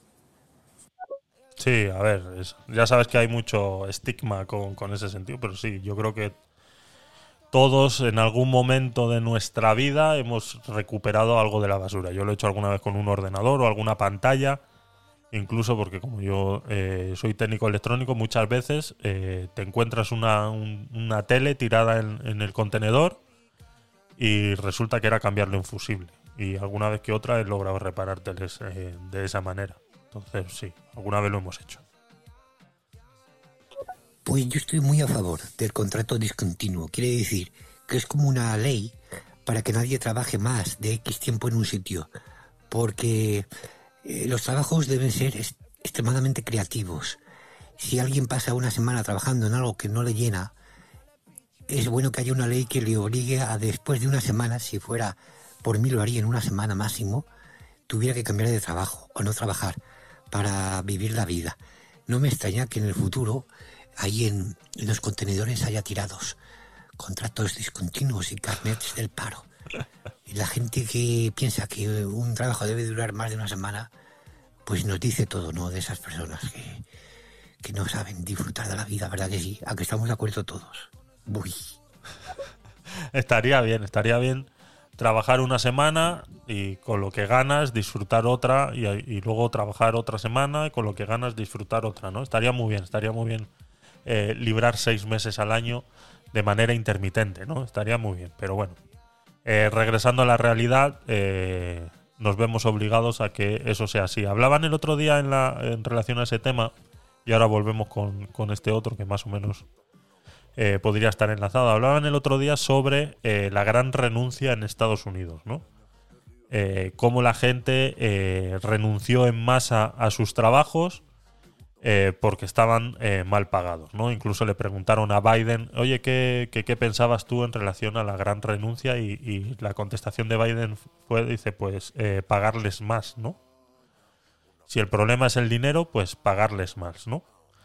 Y está claro, a ver, si alguien no está contento con su trabajo y tiene la oportunidad de cambiar, pues adelante. A veces los cambios son mucho mejores y para evolucionar como persona es necesario hacer cambios. Y, y yo, gracias a Dios, he sido una persona de cambios constantes y yo creo que eso enriquece mucho, enriquece mucho el alma, sobre todo el conocimiento y, sobre todo conocer más gente, ¿no? Porque muchas veces eh, eh, conocer gente es lo que te abre a ti eh, caminos, ¿no? Yo siempre lo he dicho, es que sobre todo a la juventud, ¿no? Alguna vez que, que pues que hablas con, con gente joven que sale de, de los estudios y demás, es que claro, es que yo por 900 euros no voy a trabajar. Bueno, además creo que esta vez alguna vez lo hemos comentado aquí, ¿no? Yo es que claro, por 900 euros no voy a trabajar, me quedo en la casa de mis padres y, y ya está, esperar que me salga un trabajo de lo mío donde me paguen. mm, es que sí, vale, si es que si fuera así de fácil, pues sí, pues te lo acepto. Es tu vida, puedes hacer lo que quieras. Pero vamos, yo te recomiendo que cojas ese trabajo de 900 euros. Porque en ese trabajo de 900 euros puedes con- conocer gente. En ese trabajo de 900 euros vas a- puedes conocer a alguien que de repente, yo qué sé, 900 euros, ¿qué puede ser? Un bar sirviendo copas. Pues de repente viene un alto ejecutivo mm, de lo que a lo que tú te dedicas, del marketing, por ejemplo, viene un alto ejecutivo del marketing, se te sienta, te pide un café, termináis charlando y de repente te termina dando trabajo. Pero para eso necesitas conocer gente. O sea, las cosas no van a llegar a tu puerta, a tocarte la puerta y, y- y- y- así de fácil. Las cosas hay que ir a buscarlas. Y a veces para ir a buscarlas tenemos que aceptar trabajos de mierda de 900 euros para conocer gente y poder. Y si tienes la oportunidad y tienes eh, eh, la capacidad de poder vivir con tus padres, pues con más razón. ¿Qué te cuesta ir a un trabajo de 900 euros? Y estate dos semanas, tres, aprende. Aprende a relacionarte, a tratar con gente. Aprende a hablar, aprende a, a discutir, aprende a negociar. Todo eso se aprende en la calle, no se aprende en tu casa. No se aprende en un libro, no se aprende en la universidad, no se aprende en el colegio. Tus padres no te lo pueden enseñar, eso lo tienes que aprender tú. Y para aprenderlo lo tienes que hacer en esos sitios. Entonces, si tienes la suerte de vivir con tus padres, que tus padres no te están exigiendo nada, pon de tu parte y busca esos trabajos de 900 euros y conoce gente. Relaciónate. Habla con diferentes personas, diferentes tipos de edades, diferentes etnias, con diferentes situaciones. Yo cuando trabajaba en, en, en Comprooro, yo trabajé administrando cinco tiendas de Comprooro hace, hace unos años atrás. Eh, 10, 12, mm, 10, 10 años atrás. Hace 10 años atrás, yo, en, la, en crisis anterior, para ser exactos, yo trabajé administrando cinco tiendas de Comprooro. Yo ahí he conocido gente, o sea, que mm, desde el más pobre hasta el más rico han pasado por ahí. Y yo en un bar te aseguro que pasará 100.000 personas de diferentes tipos y de diferentes etnias, de diferentes culturas, con diferentes requisitos y diferentes exigencias. Y eso es conocimiento. Y eso a ti te curte como persona. Que sí, te están pagando 900 euros. Pero ¿y lo que tú estás ganando de conocimiento, de experiencia? Eso no te lo va a dar nadie. Otra cosa es que tienes que mantener una familia y con 900 euros no llegas, entonces constantemente tienes que estar cambiando de trabajo hasta conseguir el que, el que te gusta. O de mala suerte te tienes que quedar ahí porque no encuentras nada y eh, por muy jodida que es la vida y es así, pues te tienes que quedar con un trabajo de mierda de 900 euros hasta que tengas la suerte de que puedas conseguir algo mejor. Y tienes que aguantarte y sufrir y todo lo demás. Pero aún así, sigues aprendiendo. Y yo creo que si todos miramos la vida de esa manera, de que en todo momento y en toda situación, por muy fea o muy mala o muy buena o muy excelente que sea, es capturar el aprendizaje que te está dando eso. Y eso tratar de proyectarlo en tu vida, de alguna manera. Yo creo que eso es la clave. Así que yo invito a que, sí, son trabajos de mierda, pero vuelvo y repito, conoces gente que te puedes flipar. O sea, yo conozco gente que tengo números de teléfono de gente, o sea, que, que puedes flipar las vivencias que han tenido, las soluciones que te pueden dar, incluso para pedir un consejo, lo que sea, o sea, es que te pueden dejar loco.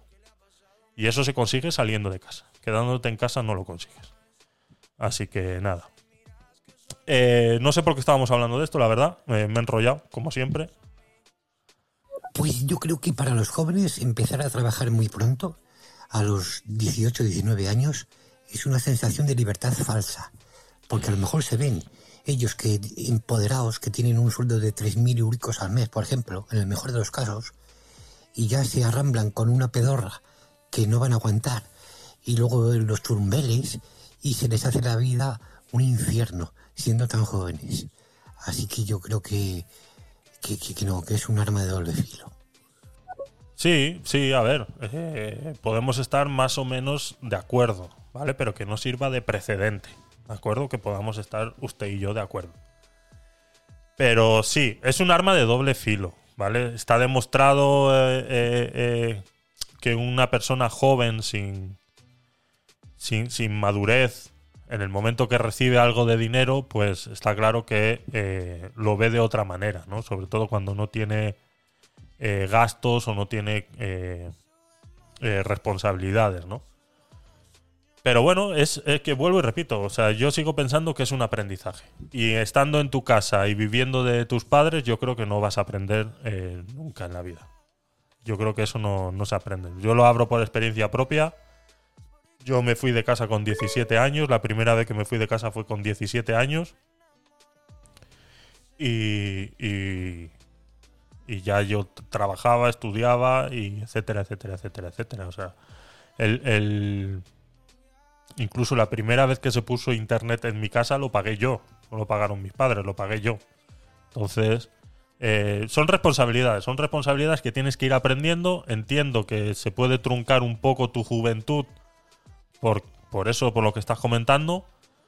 Pero las vivencias y lo que tienes que aprender, yo creo que eh, tiene que ir más en, en, pues eso, ¿no? Sobre todo en educación y, en madurar, ¿no? En qué tipo de madurez eh, tienes en relación a, a esos a esos eventos. Serly, ¿qué tal? Eh, gracias por pasarte, te escuchamos. Buenas noches, don Javier. Aquí un saludito del Sergi desde Barcelona. ¿Qué tal? ¿Cómo estáis? Estoy por aquí intentando pillar el hilo de la conversación. Que ahora ha entrado un poquito y así estoy más perdido que, una cabra en un garaje. Bueno, pues por aquí estoy escuchando y a ver si podía aportando alguna cosilla por ahí antes de llegar a destino. Pues yo empecé a trabajar con 17 años y tengo 50 para 51. ¡Hala!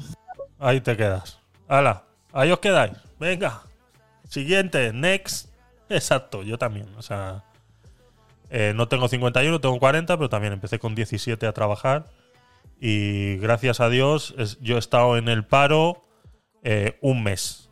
Un mes. Así que podríamos decir que, que por esa parte he tenido, he tenido suerte, ¿no? Y, vuelvo y repito, y la gran mayor parte de la suerte la tienes porque conoces gente. Porque en el momento que tú conoces gente, eh, te quedas en el paro, un par de llamadas de teléfono y dices, vente para acá. Y ya está. Y así ha sido. Y así ha sido. Vale, seguimos con el tema eh, del que estábamos hablando. El tema de los contratos eh, fijos discontinuos.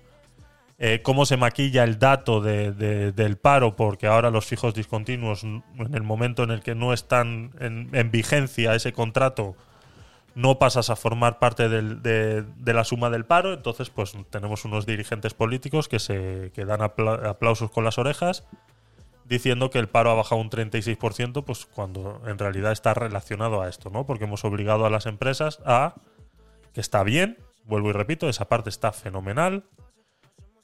Hemos obligado a las empresas a reducir los ocho tipos de contrato que había a realmente dos, que son cuatro, ¿no? Pero bueno, realmente son dos tipos, ¿no? Los indefinidos y los fijos discontinuos. Y el tema del fijo discontinuo es donde está el dato, es donde está el tema eh, clave de lo que estamos hablando hoy, de la crítica social económica que estoy haciendo en relación a esto.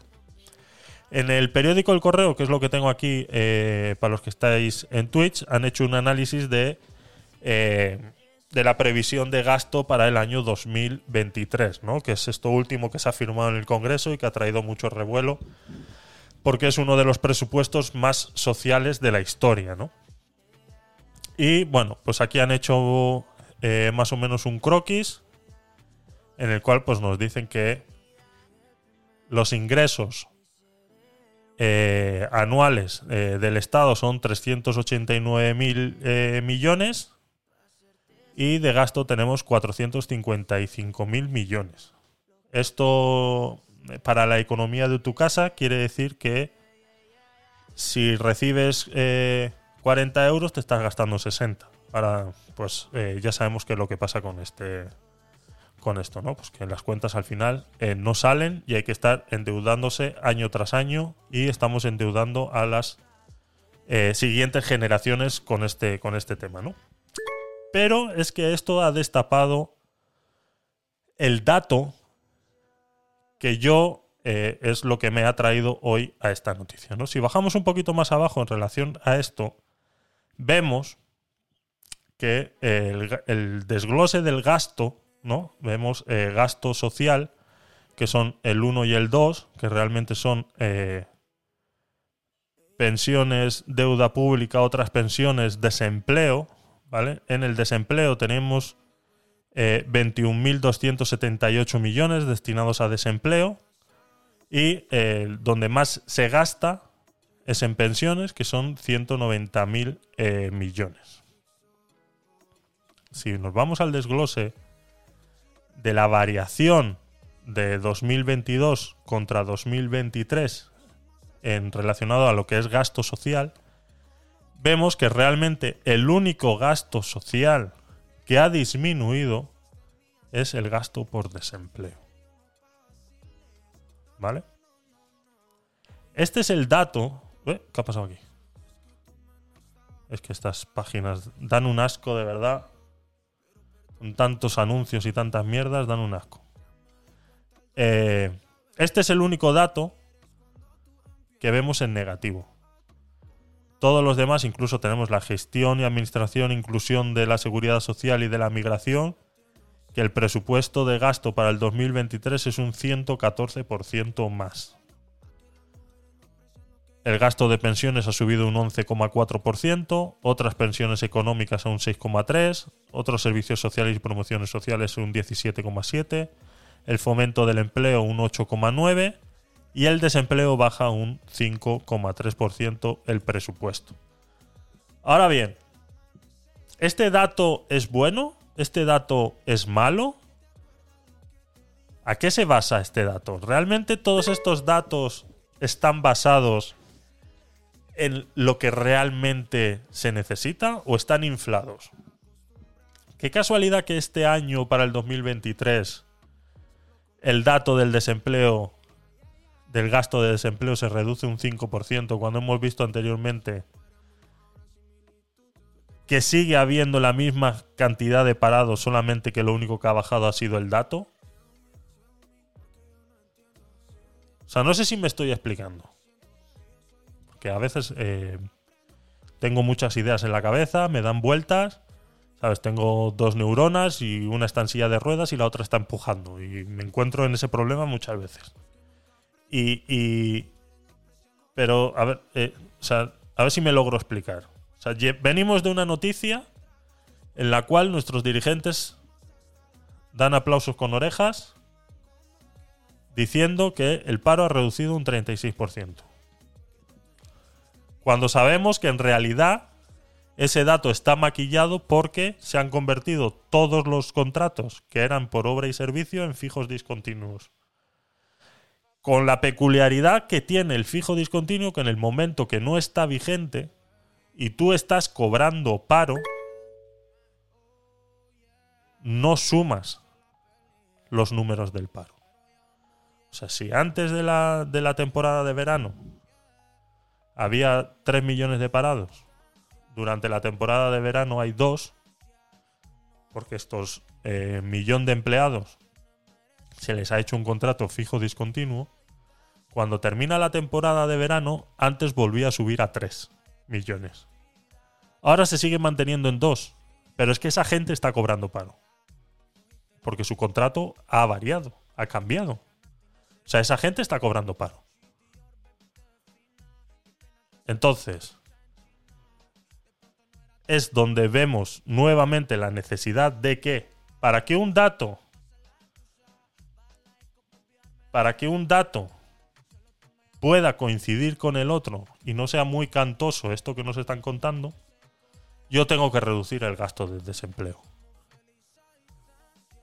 O sea, a ver, señores, si estamos haciendo, estamos diciendo por un lado que el, que el desempleo ha bajado un 36%, incluso independientemente de la temporalidad, porque hemos obligado a las empresas que les hagan contratos fijos discontinuos, pues eso quiere decir que vamos a gastar menos dinero para parados porque se supone que esa gente no está parada, porque tiene un contrato de fijo discontinuo. Pero es que en realidad sí está parada. Entonces, mm, eh, explícamelo. ¿Cómo bajamos un 5% el gasto en parados si realmente sí siguen estando ahí y lo único que ha cambiado es el contrato de fijo discontinuo? O sea, nuevamente nos encontramos ante un maquillaje de datos para que case una supuesta realidad con algo supuestamente también. O sea, para que case la lógica de que si se ha reducido el, desempleo en un 36%, por ende el gasto se debe de reducir también. Pero claro, reducir el gasto en un 36% también era muy exagerado. Entonces, vamos a reducirlo en un 5% porque no sabemos qué puede pasar. Pero tiene que aparecer que sea Es como cuando están haciendo los presupuestos. A ver, señores, nos reunimos, vamos a hacer los presupuestos. Vamos a reunirnos, hacer los presupuestos. Para que se entienda que hemos bajado el paro, tiene que aparecer el presupuesto del gasto social del desempleo, tiene que aparecer en negativo. No sé lo que vais a hacer. Me da igual, pero tiene que aparecer en negativo. Bueno, pues lo ponemos, un 5%. Ya está. Eso es lo que hacen cuando se reúnen.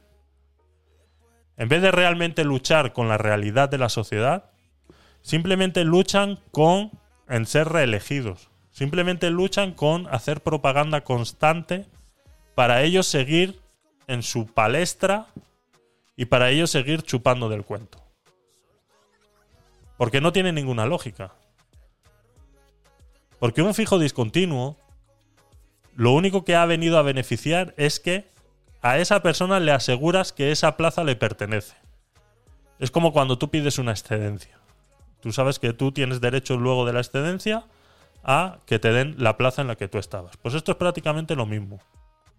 Lo único que han hecho bueno es que te asegura a ti que esa plaza la vas a tener. Es lo único. Porque cuando se acaba la temporalidad de ese contrato, sigue siendo temporal. Tú estás trabajando los cuatro meses de verano en un bar de extra. Después de esos cuatro meses tú vas al paro. Simplemente que para maquillar los datos y pensar que se está haciendo algo bueno, pues no lo metemos de nuevo en los números porque como va a volver a trabajar dentro de seis meses, va a volver a trabajar dentro de seis meses, pues no lo metemos. Y esto pasa igual con los temporeros. Sabíamos que los temporeros trabajaban seis meses y seis meses no. Seis meses vivían del paro. Siguen viviendo del paro, pero ya no entran como parados. Entonces estamos maquillando los datos constantemente. Es un maquilleo constante. Constante. A ver, pongo los audios, a ver qué opináis eh, al respecto. A ver, Sergi. Sergi, Sergi. Mira, fíjate que yo estaba aquí por estéreo haciendo un show con Eterno que se llama Entrevisterio y hablábamos de entrevistas de trabajo, etcétera, etcétera, etcétera. Y ahí un día comentaba eso, ¿no? Que.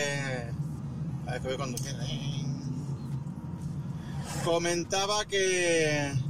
Que, no, que lo suyo no es buscar trabajo, no, no es tener trabajo. Para encontrar un trabajo bueno tienes que tener contactos. Los Claro. contactos son muy importantes, casi más que. Bueno, tener un, buen, tener un buen currículum también, pero los contactos son muy importantes. Más que buscar trabajo en Infojob y en estos sitios, lo ideal es tener buenos contactos, que eso es lo mejor. Eso es, eso es. Bueno, no quiero hacer publicidad, no quiero hacer, pero te- os comento, claro, si estoy hablando del tema, yo tengo grabado en mi perfil eh, un show con Eterno, con Eric, que se llama Entrevisterio. Y ahí damos unos consejillos para cuando te encuentras en, en la tesitura esta de encontrar que estás buscando trabajo y te llaman para una entrevista, pues ahí dejamos pues unos truquillos y, bueno, más o menos un poquito la... qué- qué te vas a encontrar, qué te puedes encontrar, ¿no? Eh, damos consejos sobre las killer questions, que son las preguntas que te suelen hacer los entrevistadores para, para pillarte, se llaman killer questions. Y ahí hablamos un poquito también en el show de eso. Así que bueno, aparte de esa publicidad.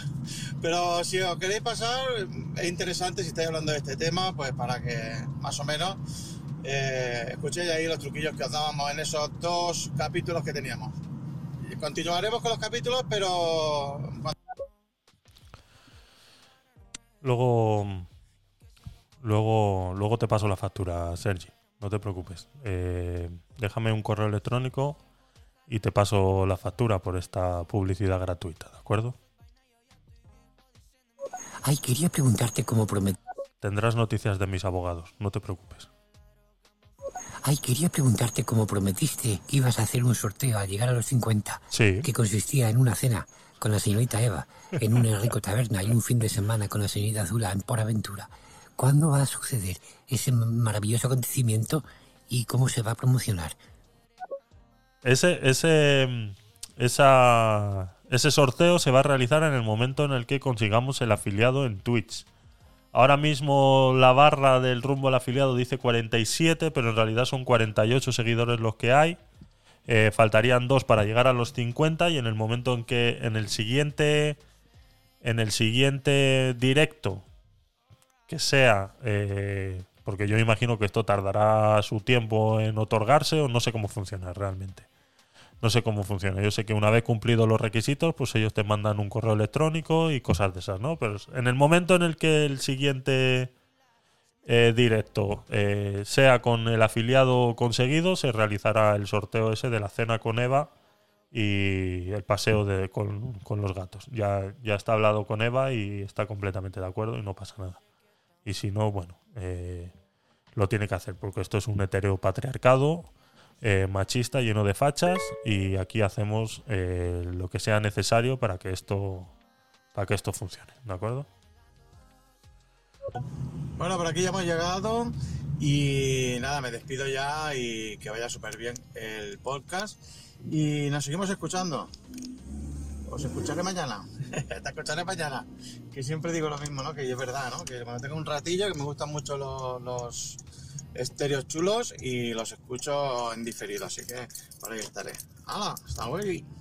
Hasta luego, Sergi. Eh, ya te digo, eh, recibirás información de mis abogados.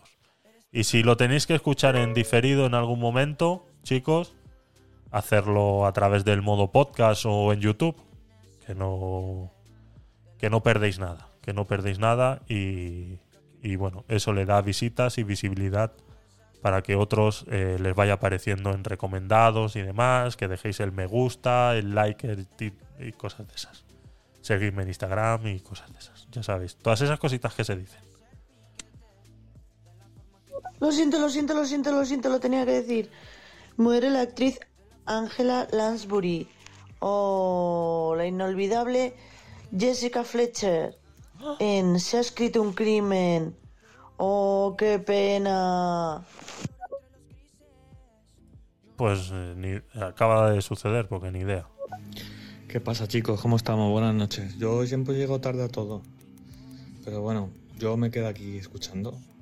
Pero no sé qué me ha pasado. Es que no puedo entrar a algunas salas. Yo creo que me ha bloqueado medio estéreo. Madre mía. Bueno chicos, un abrazo, un besito. Un besito gordo. Un besito, Miguel. Gracias por pasarte, aunque sea tarde siempre, pero bienvenido. Eh, pásate por Twitch y deja tu, tu, seguimiento y, y tus cosas y déjame un comentario por ahí que se te agradece siempre que, que apoyéis en, en las otras plataformas. Y Angela Lansbury eh, falleció el 11 de octubre de 2022. O sea, sé, hoy mismo. Hoy mismo. Fue una actriz y cantante británica. Su trabajo en el cine, la televisión y el teatro a lo largo de 70 años la convirtió en una de las actrices europeas de mayor renombre mundial. Lansbury nació de una familia de clase media alta en Regent's Park, que emigró a los Estados Unidos en 1940. Bueno, la gran conocida eh, por lo que estaba comentando eh, Eva antes. Un montón, bueno, un montón de películas y y series de eh, ficción y suspenso, ¿no? Podríamos decir. Pues nada, lo que no sé cuántos años tenía, dice. No sé por qué siempre nos, nos, nos fijamos en eso, ¿no? 70 años. A lo largo de sus 70 años, pues tampoco estaba tan mayor, ¿no? De 1925. No, 96 años. Ahora sí. Digo, joder. Claro, 70 años de su carrera. Jo, ¿Cómo estamos, no? 70 años de su carrera en el cine, televisión y teatro. Vale. 96 años. Pues bueno. El promedio. El promedio. Está dentro de la, del promedio de una persona sana. Pero sí. eh, grande, grande con sus. Con sus. eh, sobre todo la serie esa de, de, la- de Fletcher estaba, estaba muy bien. La verdad que todos, todos la hemos visto. Más cositas, chicos. A ver. Eh, los fijos discontinuos. Yo creo que ha quedado claro cómo funcionan, qué es lo que vienen a, maquillar y hasta qué punto es capaz la administración de maquillar los presupuestos del Estado para que parezca eh, real lo que está sucediendo, ¿no? Ay, yo fui un, seguidor fanático de la serie de Angela Fletcher. Y además escuché una entrevista que la podéis ver en YouTube. La, la mujer que doblaba a esta actriz, en los taxis todos se giraban la cabeza pensando que era la señorita Fletcher. Y qué, qué buen papel hacía que en Estados Unidos, perdón, en EEU, se, la policía pide la colaboración de personas avezadas este tipo de cosas, ¿no? Y en Inglaterra. Pero en España no, ¿eh? Salvo el caso de Margarita Landi, la investigadora del caso, ¿verdad? Qué bien nos iría, ¿eh? Alguien que ayudara a la policía incompetente a despejar las calles de chumba, de pedorras, curupollo con el móvil, de menas, etcétera, ¿verdad? Ay, Dios mío. Eh, me ha mandado un, un enlace, ¿vale? Eh, aquí está. eh, un bebé reborn de 557 eurazos.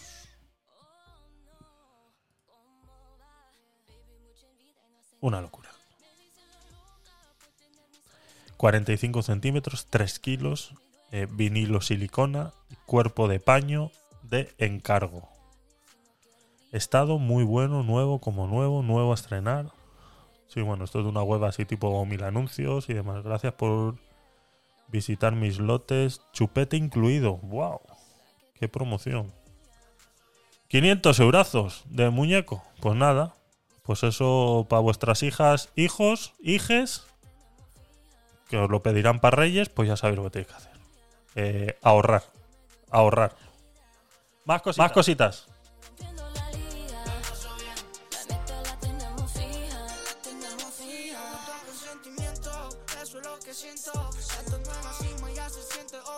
Bueno, bueno, bueno, bueno.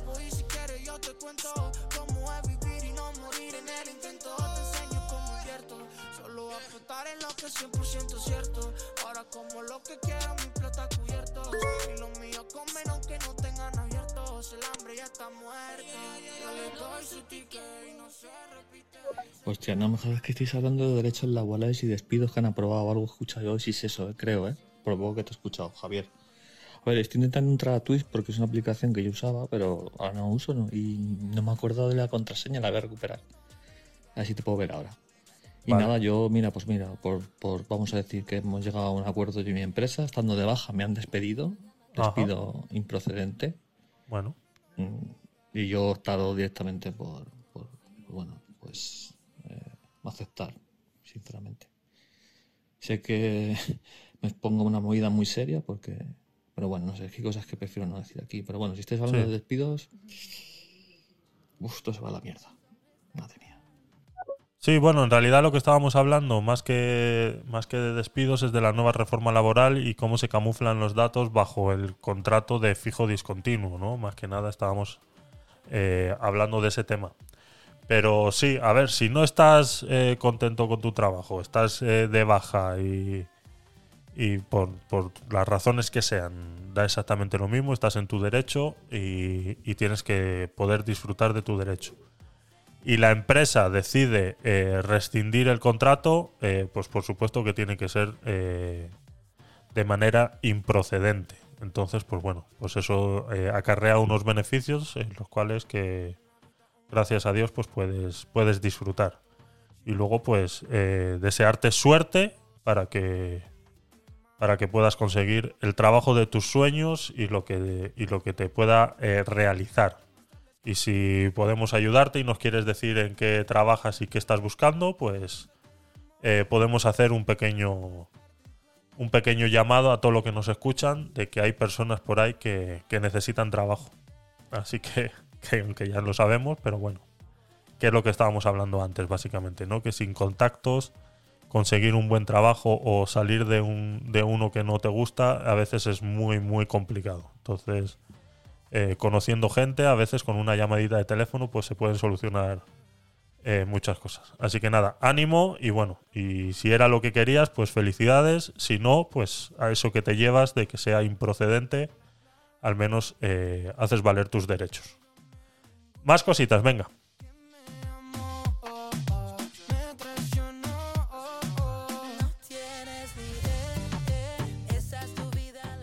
En Valencia se va a proponer, eh, lo hablábamos el, el viernes pasado, eh, así por encimita un poquito, pero bueno, ha salido ya la noticia del alcalde eh, que insta a analizar cómo podemos reducir los accidentes ante el incremento de siniestros en la ciudad con estos dispositivos de movilidad.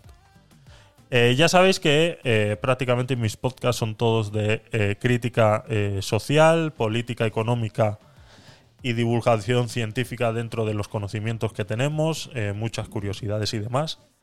Y yo cada vez que cojo una noticia de estas, pues eh, intento dar el punto de vista, eh, darle, darle otro punto de vista, darle otro punto de vista, ¿vale? Porque estamos entrando en una dinámica en la que parece ser que todo vale.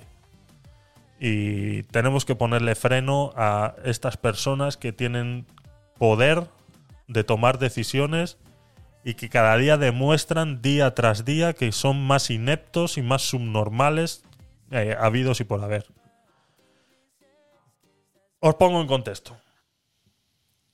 El alcalde de Valencia, Joan Ribó, ha considerado este lunes, ante el aumento de accidentes en los que se ven implicados patinetes eléctricos, que hay comportamientos que se han de mejorar en el uso de estos vehículos.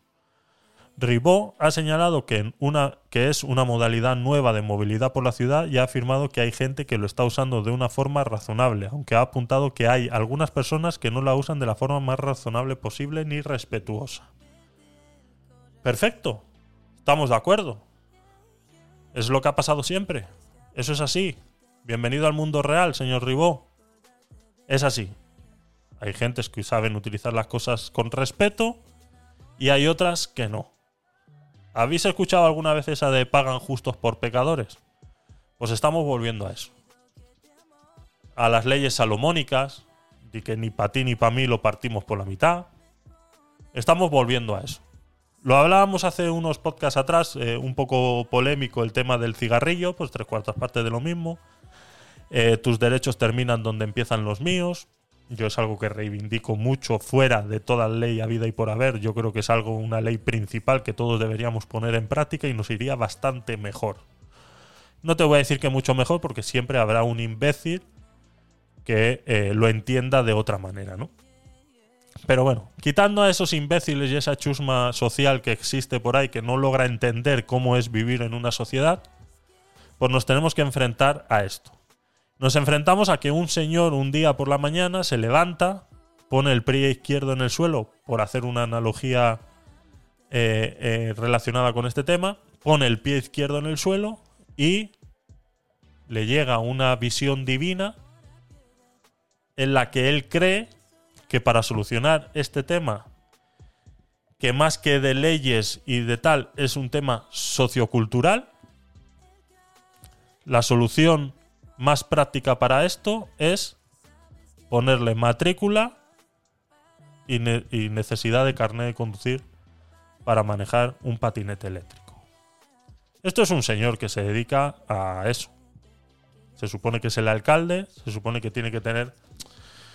Eh, ya es que ya yo no voy a entrar en, en tema de que si tiene que tener estudios, no tiene que tener estudios, porque bueno, eh, hay mucha gente sin estudios eh, que nos demuestran que muchas veces son 100.000 veces más inteligentes que gente que tiene la pared llena de cartoncitos con su nombre y firmas muy estrambóticas diciendo y certificando que tienen unos conocimientos que luego no valen ni para tres pepinos. Y luego hablas con un señor de campo que se pasa el día arreando vacas y te da unas lecciones de vida y de cultura que flipas. Así que por eso no voy a entrar en ese tema. Pero sí son personas que por lo menos dos dedos de frente tienen que tener. Y tienen que saber que está hablando de un patinete eléctrico. Que por muy caros o muy baratos que puedan ser, no sobrepasan los 500 euros. El más caro que puedas tener para hacer una movilidad. Los puede haber, claro, si te vas a, a marcas y demás, pero bueno. Para el uso real que tiene esto, es un patinete eléctrico. Entonces este señor propone que para reducir los accidentes, incluso después de afirmar que algunas personas no lo usan de la forma más razonable posible ni respetuosa, o sea, después de razonar esa, esa circunstancia, que le aplaudo por razonar esas circunstancias, ha llegado a un razonamiento has llegado a un razonamiento correcto, pero que incluso después de llegar a ese razonamiento, la solución sea ponerle matrícula y carnet de conducir a un patinete. O sea, pero estamos estúpidos. O sea, estamos tontos. O sea, este señor que se ha caído en un. en un tanque de alcohol y está borracho el día de hoy. Yo no sé si a este señor tendrá la posibilidad de hacerle una llamada al director de la DGT, por ejemplo. O, más fácil todavía, yo me imagino que en el pueblo ese de donde es alcalde este señor, bueno, alcalde de Valencia, no es un pueblo, perdonad, disculpadme, Valencia no es un pueblo. Al alcalde de Valencia, yo me imagino que eh, en Valencia habrá autoescuelas. Y tú como alcalde puedes levantarte ese día que te han presentado este problema, ahí tomándote tu cafecito, ha venido tu secretario y te ha dicho, mira, tenemos este problema, me han pasado este dato, y resulta que de aquí a unos años los accidentes con patinetes eléctricos han subido un 80% y de gente, e incluso ha habido muertes, fallecimientos, pues ese que atropelló un día a una señora de 80 años y terminó falleciendo, etcétera, etcétera, etcétera, etcétera. Y tú como dirigente político te encuentras con ese problema y tú dices, ¿qué hacemos? Pues menos que intentar averiguar qué solución puede haber, a ti se te ocurre, pues eso. Pues no, carne de conducir y matrícula. Y así sabemos quién es, a quién podemos multar. Y si hay que quitarle puntos y demás, se lo hacemos. Digo yo que esa es la razón que llegó a su, a su entender. Pero con lo que realmente tenía que haber hecho, que yo entiendo que no conozcas de todo, entiendo que no tienes que conocer de todo para ser alcalde, porque para eso te rodeas de, de personas que saben, o si no, que es lo que yo eh, reivindico mucho. Cuando no sabes algo, pregunta. O sea, no tengas miedo, pregunta. ¿Qué le cuesta a este señor ir a tocar la puerta al director de la DGT? Que lo ves muy complicado porque el tío está muy ocupado y no te quiere atender. Pues te lo pongo más fácil. Te vas a la puerta de una autoescuela y le preguntas a un profesor de autoescuela que qué leyes de tránsito hay para los patinetes eléctricos.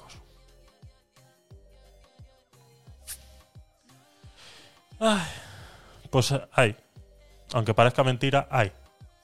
Y están escritas ya. Y existen. Y que el todo el que se haya sacado un carnet de conducir las tiene que saber. Entonces, mm, esto de carnet de conducir y matrícula mm, no es necesario. Porque los patinetes, señores, se rigen por las mismas leyes de circulación que las bicicletas, por ejemplo. En el apartado del. Cuando tú estudias el carnet de conducir, ¿vale? En el apartado de movilidad personal existen los vehículos llamados a sí mismos, vehículos de movilidad personal. Que son todos aquellos vehículos de movilidad personal motorizados y no motorizados que no superen los 25 kilómetros por hora. Dentro de esos mm, vehículos de movilidad personal están incluidos. O sea, todos estos. Bicicletas, patinetes, patines, monociclos, etcétera, etcétera, etcétera, etcétera. Entonces ya las leyes que valen para una bicicleta valen para patinete eléctrico. Esto de que ahora es obligatorio llevar casco con un patinete eléctrico, eso lo ha sido siempre. En el momento que nace un nuevo modo de transporte de movilidad personal, automáticamente se rige por las mismas leyes que se rige una bicicleta, que es la que todos conocemos como vehículo de movilidad personal. Todos conocemos las leyes que tiene una bicicleta. Y todos sabemos que tienen que llevar casco. Y todos sabemos que tienen que respetar unas velocidades. Y todos sabemos que tienen que respetar los semáforos. Y todos sabemos que no pueden pasar por un paso de cebra montado encima de la bicicleta. Por fin puedo entrar. Gracias, eh, Miguel. Me imagino que eres Miguel. MFC75. Gracias, Miguel, por estar ahí. Eh, dale a seguir, a seguir. Abajo tienes el botoncito por aquí abajo. Eso, eso es, Miguel. Muchas gracias. Te acabas de convertir en un nuevo Curioser. Gracias por estar ahí y se te agradece mucho eh, el apoyo. Entonces, mira, te voy a enseñar la otra escena. Esta. Eh, guapo, eh. Guapo, guapo, eh. Eso. Vale. Eh, eh, audios. Vale. Joder, Eva. Dios mío, si es verdad, estás a lo tuyo. Ah, claro, porque como son tuyos, esto no me está gustando. Como son tuyos los audios, claro, bueno, es que tampoco puedes saber eh, maneras de vivir podcast. Hola, ¿qué tal? Eh, Sergi. ¿No? No. Sí. Confírmamelo. Gracias por estar ahí. Dale a. Dale. Eso es. Sergi, gracias por estar ahí. Dale a seguir. Tienes el botoncito. A ver, aquí. Aquí. Tienes el botoncito aquí abajo. Aquí abajo. Dale. Dale. Me acabo de hacer la cuenta. Sí. Genial, te lo agradezco. Dale al botoncito. Eso. Muy bien. Muchas gracias. Gracias por estar ahí. Acabas de alcanzar los 50 seguidores. Me acaba de salir un banner ahí súper grande que acabas de conseguir los 50 seguidores. Muy bien, chicos, gracias por estar ahí. Pasaros todos ahora a Twitch hasta que terminemos y así nos sube la media y ya pues estamos en lo que tenemos que estar. Montados en la olita de Twitch. Qué bien. eh, que Javier me invita a una cena. Que de verdad, tenéis una boca de fraile todos, tenéis una manera de pedir que parece que estáis dando. De verdad. Eh, cuando quieras, Eva. Cuando, lo que pasa es que vas a tener que venir a. Vas a tener que venir a Madrid. Porque yo a Navarra no voy. Vamos a ver, será de monje. Venga, voy a poner los audios, Eva. Eh, que claro, que como son tuyos, pues hay que ponerlos. Primero va el del doctor Poyarzabal, lo ponemos. Tienes muchísima razón. Toda esta gente de campo le da mil vueltas a los jóvenes, incluso influencers. Fíjate estos tres youtubers que te di el otro día, que hacen directos desde el campo, que en dos o tres meses ya tienen más de 100.000 suscriptores. Exacto, sí, es están verdad. ganando unos 8.000 euros a- a- a- Al mes. Muy por encima de estas influencers pedorras pretenciosas, ¿verdad? Bueno, esas ganan mucho dinero ¿Qué también. ¿eh? razón tiene? En cuanto a los patinetes, yo creo que es un- una cosa que habría que promocionar.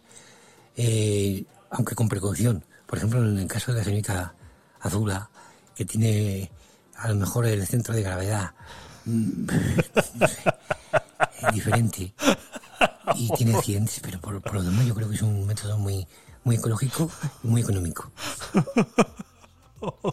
Esa declaración ha estado fuerte, ¿eh? Esa declaración ha estado fuerte. Se ha disparado, toda mi imaginación se ha disparado por completo. A ver, Eva, te escuchamos. Ah, no sé, no sé, no sé, pero yo mañana voy a ser ecológica y me voy a ir en tren a un sitio. Ah, Bueno, y luego también voy a ser otra vez ecológica y voy a volver en autobús. Ah, y no voy a decir a dónde. Ah, vale. secreto. Espero que sea Madrid donde vayas a venir. Eh, Sergi nos dice en Twitch, eh, había una que vendía agua de su bañera después de bañarse en botecillos y la peña lo compraba. La peña es que está... eh, la peña está muy, muy, muy, pero muy mal en ese sentido. Pero bueno, es, es la ley de la oferta y la demanda. Si el producto se vende, pues venga. Eso ya, que fuera real. Bueno, tampoco es tan complicado, pero bueno. Ya sabemos cómo son las, eh, las fotos de pies en, en, las redes sociales, ¿no? En esta, en el. Esta que se paga por, por ver, ¿cómo se llama? Esa. Esa, es que no sé, como no estoy ahí. ¿Cómo se llama la, la red social esa donde se paga por ver cosas? Esa de fans, ¿cómo es? El. el ¿Cómo es? A ver si alguien me lo dice ahí en el chat. OnlyFans. ¡Eh! Esa, esa, OnlyFans. Esa. Esa, esa, esa, esa, esa, esa. Que la gente sube fotos de sus pies y ganan un dineral, ¿no? Salió una en un. Eh, eh, yo me haré uno, sí. Es que hay gente perdiendo mucho dinero, ¿eh? Hay gente perdiendo mucho dinero con el OnlyFans, porque ya ves, subirte la, la foto de los pies y la gente te paga mil euros por eso. Pues mira, eso que te llevas. O sea, la verdad que sí. A ver, Eva, te escuchamos. Así que biciclistas, patinetistas, autobuseros. Tre- treneros, Dios mío. prepararos que voy. bueno, pues eso, que mañana madrugo. Cojón. Madre mía, madre mía, ¿cómo está la gente? Audios. Que no pones mis audios. Bueno, y esta, esta es la moderadora de Twitch. O sea, hasta aquí os puedo decir el nivel que tenemos en este podcast. Este es el nivel que tenemos. O sea, tampoco aspiramos a mucho más. Esta es la realidad. ¿De acuerdo?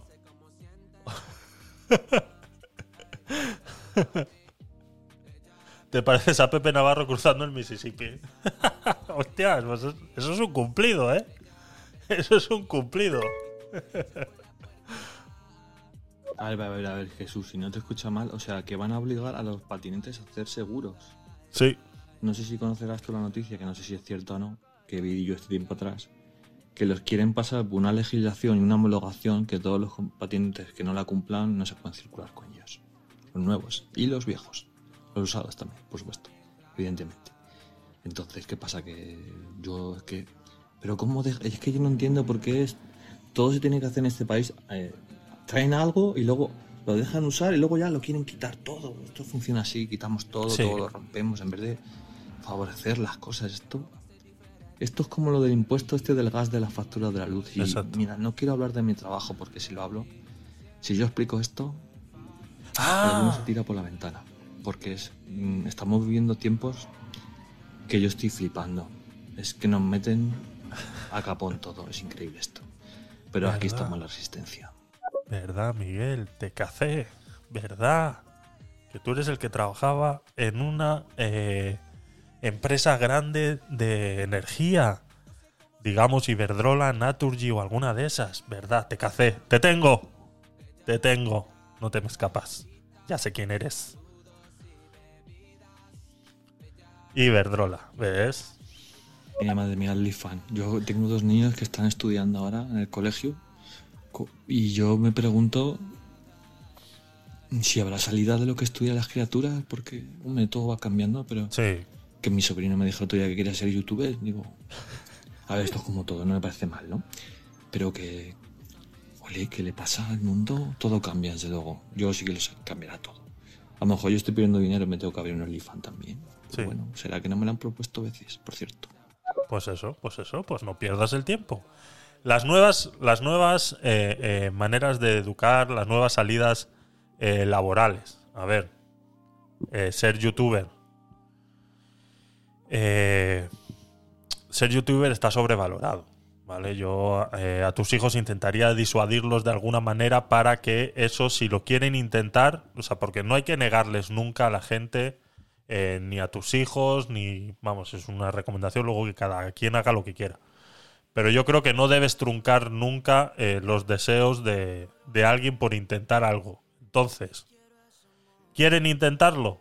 Bienvenido sea. Claro, eso sí. A ver qué ellos entienden por ser youtuber. Porque si ser youtuber es haber visto a Borja Escalona eh, no pagar una empanada, o si ser youtuber es eh, ese tipo de, de, documentales que se hacen y todo lo demás, ¿no? Entonces, eh, primero habría que indagar qué es un youtuber para esa gente que quiere ser youtuber. Y, y después de ahí, intentarlo. No pasa nada. No pasa nada. Por intentarlo no pasa nada. Hostia. Exacto, el Borja. Eh, ¿Qué dices, Eva? A ver. A ver el nivel de psicología, que hoy pareces un psicólogo. ¿Ya ves? Es, que yo tengo para todos. O sea, yo tengo para todos. Es lo que te he dicho. tengo mucho país recorrido. Entonces, tengo para todos. He vivido tantas cosas. Tengo 40 años, pero me oyes y parece que tengo 90. Pero sí, a ver. Eh, entonces es lo que te digo. Es eh, a la gente no hay que truncarle sus ideas. Hay que intentar alentar siempre a las personas a que intenten eh, de conseguir algo. eh, porque es la única manera en la que esas personas se van a sentir realizadas. Incluso en el mayor de los fracasos existe una, hay un dicho que dice, me gusta que hablándole eh, de mí, aunque sea mal. Ese, ya, sí que se la... Sí, sí, es, sí, sí, es. me gusta que hablen de mí, aunque sea mal, sí. Eso es lo que hace Borja Escalona, correcto. Eso es, sí, ya te he entendido. Eso es. Eso es lo que hace Borja Escalona. eh, es- dicen que todo es noticia, aunque sea mala, ¿no? Eh, entonces es así. Pero mm, eh, lo que te digo, ¿no? Incluso en el fracaso más grande de los fracasos, al intentar algo, se aprende algo. Entonces, que esa persona sepa que ha intentado algo y ha fracasado es mejor. Es mejor que no haberlo intentado y no saber qué hubiera pasado. Yo creo que eso es clave. Entonces, eh, siempre tenemos que intentar, eh, sobre todo a nuestros hijos, que son los que tenemos una potestad de influenciarlos un poquito, eh, tenemos que intentar eh, darles ese pequeño empujón siempre, acompañados, sobre todo si son... eh, iba a decir menores, sobre todo si son menores, pero incluso si son mayores, o sea, son tus hijos, independientemente de la edad que tengas, son tus hijos y yo creo que les puedes influenciar siempre de alguna manera. Entonces, siempre acompañados y que vayan entendiendo muy bien lo que está sucediendo. Por eso yo digo, yo empecé a trabajar con 17 años y para mí eh, no fue malo empezar a trabajar con 17 años. Yo iba a la empresa de mi padre a trabajar y, eh, trabajaba de transportista en un en una cooperativa de frutas y yo le ayudaba cargando cajas. Bueno, como me veis, pues no soy nada pequeño, entonces eh, para mí 4, 5, 6 cajas con 17 años de fruta, yo me las echaba al hombro y, y era lo más feliz de, la, de, la, cooperativa. Y eso es algo que aprendes, terminas trabajando con un montón de gente, terminas conociendo a un montón de gente, un montón de personas mayores que te enseñan eh, cosas. Y, es eso, ¿no? Y ahora estamos en una modalidad en la que mm, no queremos, con la excusa, lo hablábamos en el podcast de, de los niños de cristal, ¿no? De, la cultura ahora de, de- la sociedad de cristal, que hablábamos de que eh, les echamos la culpa a los niños de cómo son, pero no nos damos cuenta que realmente lo que les hemos enseñado nosotros a esos niños hemos sido nosotros, ¿no? Las generaciones X y Y son realmente lo que hemos influenciado en la juventud hoy en día, en la que parece que se resienten por cualquier cosa, ¿no? Que yo no digo ni que esté bien ni que esté mal, ya lo decíamos en el, en el podcast. Que por cierto, me he comprado el libro de. eh, lo diré. De Por si las voces vuelven. De. Joder, lo tengo por ahí. No sé dónde está. Eh, espera, que lo tengo por aquí apuntado. Eh, por si las voces vuelven. Por si las voces vuelven. De eh, Ángel Martín. Joder, que tengo una cabeza hoy. Ángel Martín, eso es. Eso es. Me he comprado el libro y lo estoy empezando, lo estoy empezando a leer. ¿Vale? Eh, no sé por qué me ha salido eso ahora mismo. Me, he despistado un segundo. Eh, pero sí, es eso. Entonces, eh, ah, pues eso, hablábamos de las generaciones. eh, que al final las generaciones X y Y son las que le han inculcado a la generación de cristal a ser como es, ¿no? Entonces, no estoy diciendo ni que sea ni bien ni mal, claro. Y entonces lo de Ángel Martín me ha venido porque él habla en, en- uno de sus, de sus podcasts que tiene, eh, habla sobre la generación de cristal y cómo realmente los culpables hemos sido nosotros de que esta generación sea como es. Y que vuelvo y repito, que no es que esté ni bien ni mal, simplemente que es una manera de ser en la cual pues son más sensibles a ciertos estímulos que antes para nosotros pues no lo eran, ¿no? Entonces es así. Eh, a ver, aquí por el chat eh, eh, me dijo un amigo el otro día, Oscar, tu compañero habla, me habló mal a tus espaldas y yo le dije, ¿y se, y se entendió? Exacto. y, le, y dice Eva, dice, jaja, yo le hubiera dicho y le viste la lengua en la nuca, correcto. Vale, eh, Sergi, gracias. Gracias por pasarte por, por Twitch y gracias por estar ahí. Se te aprecia mucho el apoyo. Eh, sí, te has abierto cuenta, entiendo. Felices noches, descansa, eh, guapo. Gracias por estar ahí. Eh, como todo el mundo, Ángel, correcto. Bye. Eh, gracias, Sergi. Gracias por estar ahí y se te agradece mucho. La verdad que se os quiere mucho el apoyo que, que estáis dando últimamente y que nos ayuda a conseguir las cositas. Leire, no te he escuchado hoy. No sé si realmente has entrado en la dinámica de ponerte el podcast y irte a hacer tus cosas por ahí o realmente estás ahí. No te he escuchado hoy. Sí, sí, una vez me acuerdo. Bueno, es que no se puede contar todo. Bueno, sí, venga, que son las 12, están los niños durmiendo. Sí, sí. Me acuerdo una vez que alguien me dijo, oye, ¿por qué no haces tú una página con tu voz esa que tienes tan seductora Ujú. y te dedicas a hablar con las señoras que están solas, señoras y señoritas? Y digo, pero hombre, ¿para qué estudia yo una ingeniería? Me cago en la hostia. Dice, pero bueno, Miguel, a lo mejor es que estás perdiendo tiempo, tío. Me hizo mucha gracia. Esto es cierto, ¿eh? Sí. La pasamos una vez, me lo han dicho. Pero bueno, en fin, no sé. Es que no quiero hablar del tema de la luz porque es tu directo. Yo, si quieres que hablemos un día, hablamos, pero es tu directo. Los Si monopatines, quieres, sí. no sé, pues es que al final vamos a tener que ir en burro en vez de en monopatín. Ya otra vez ha subido la gasolina a dos euros. Eh, la luz disparada, impuesto al gas, impuesto a todo, todo recortado, ruina. Esto nos vamos a tomar por saco, chicos. Sí. Paciencia. Esto es la resistencia. Escríbeme, Miguel, un, un privado por estéreo y si quieres nos ponemos de acuerdo un día y hacemos un, un podcast de, con referente a la energía y todo lo demás y todo lo que nos puedas contar, pues eh, bienvenido sea.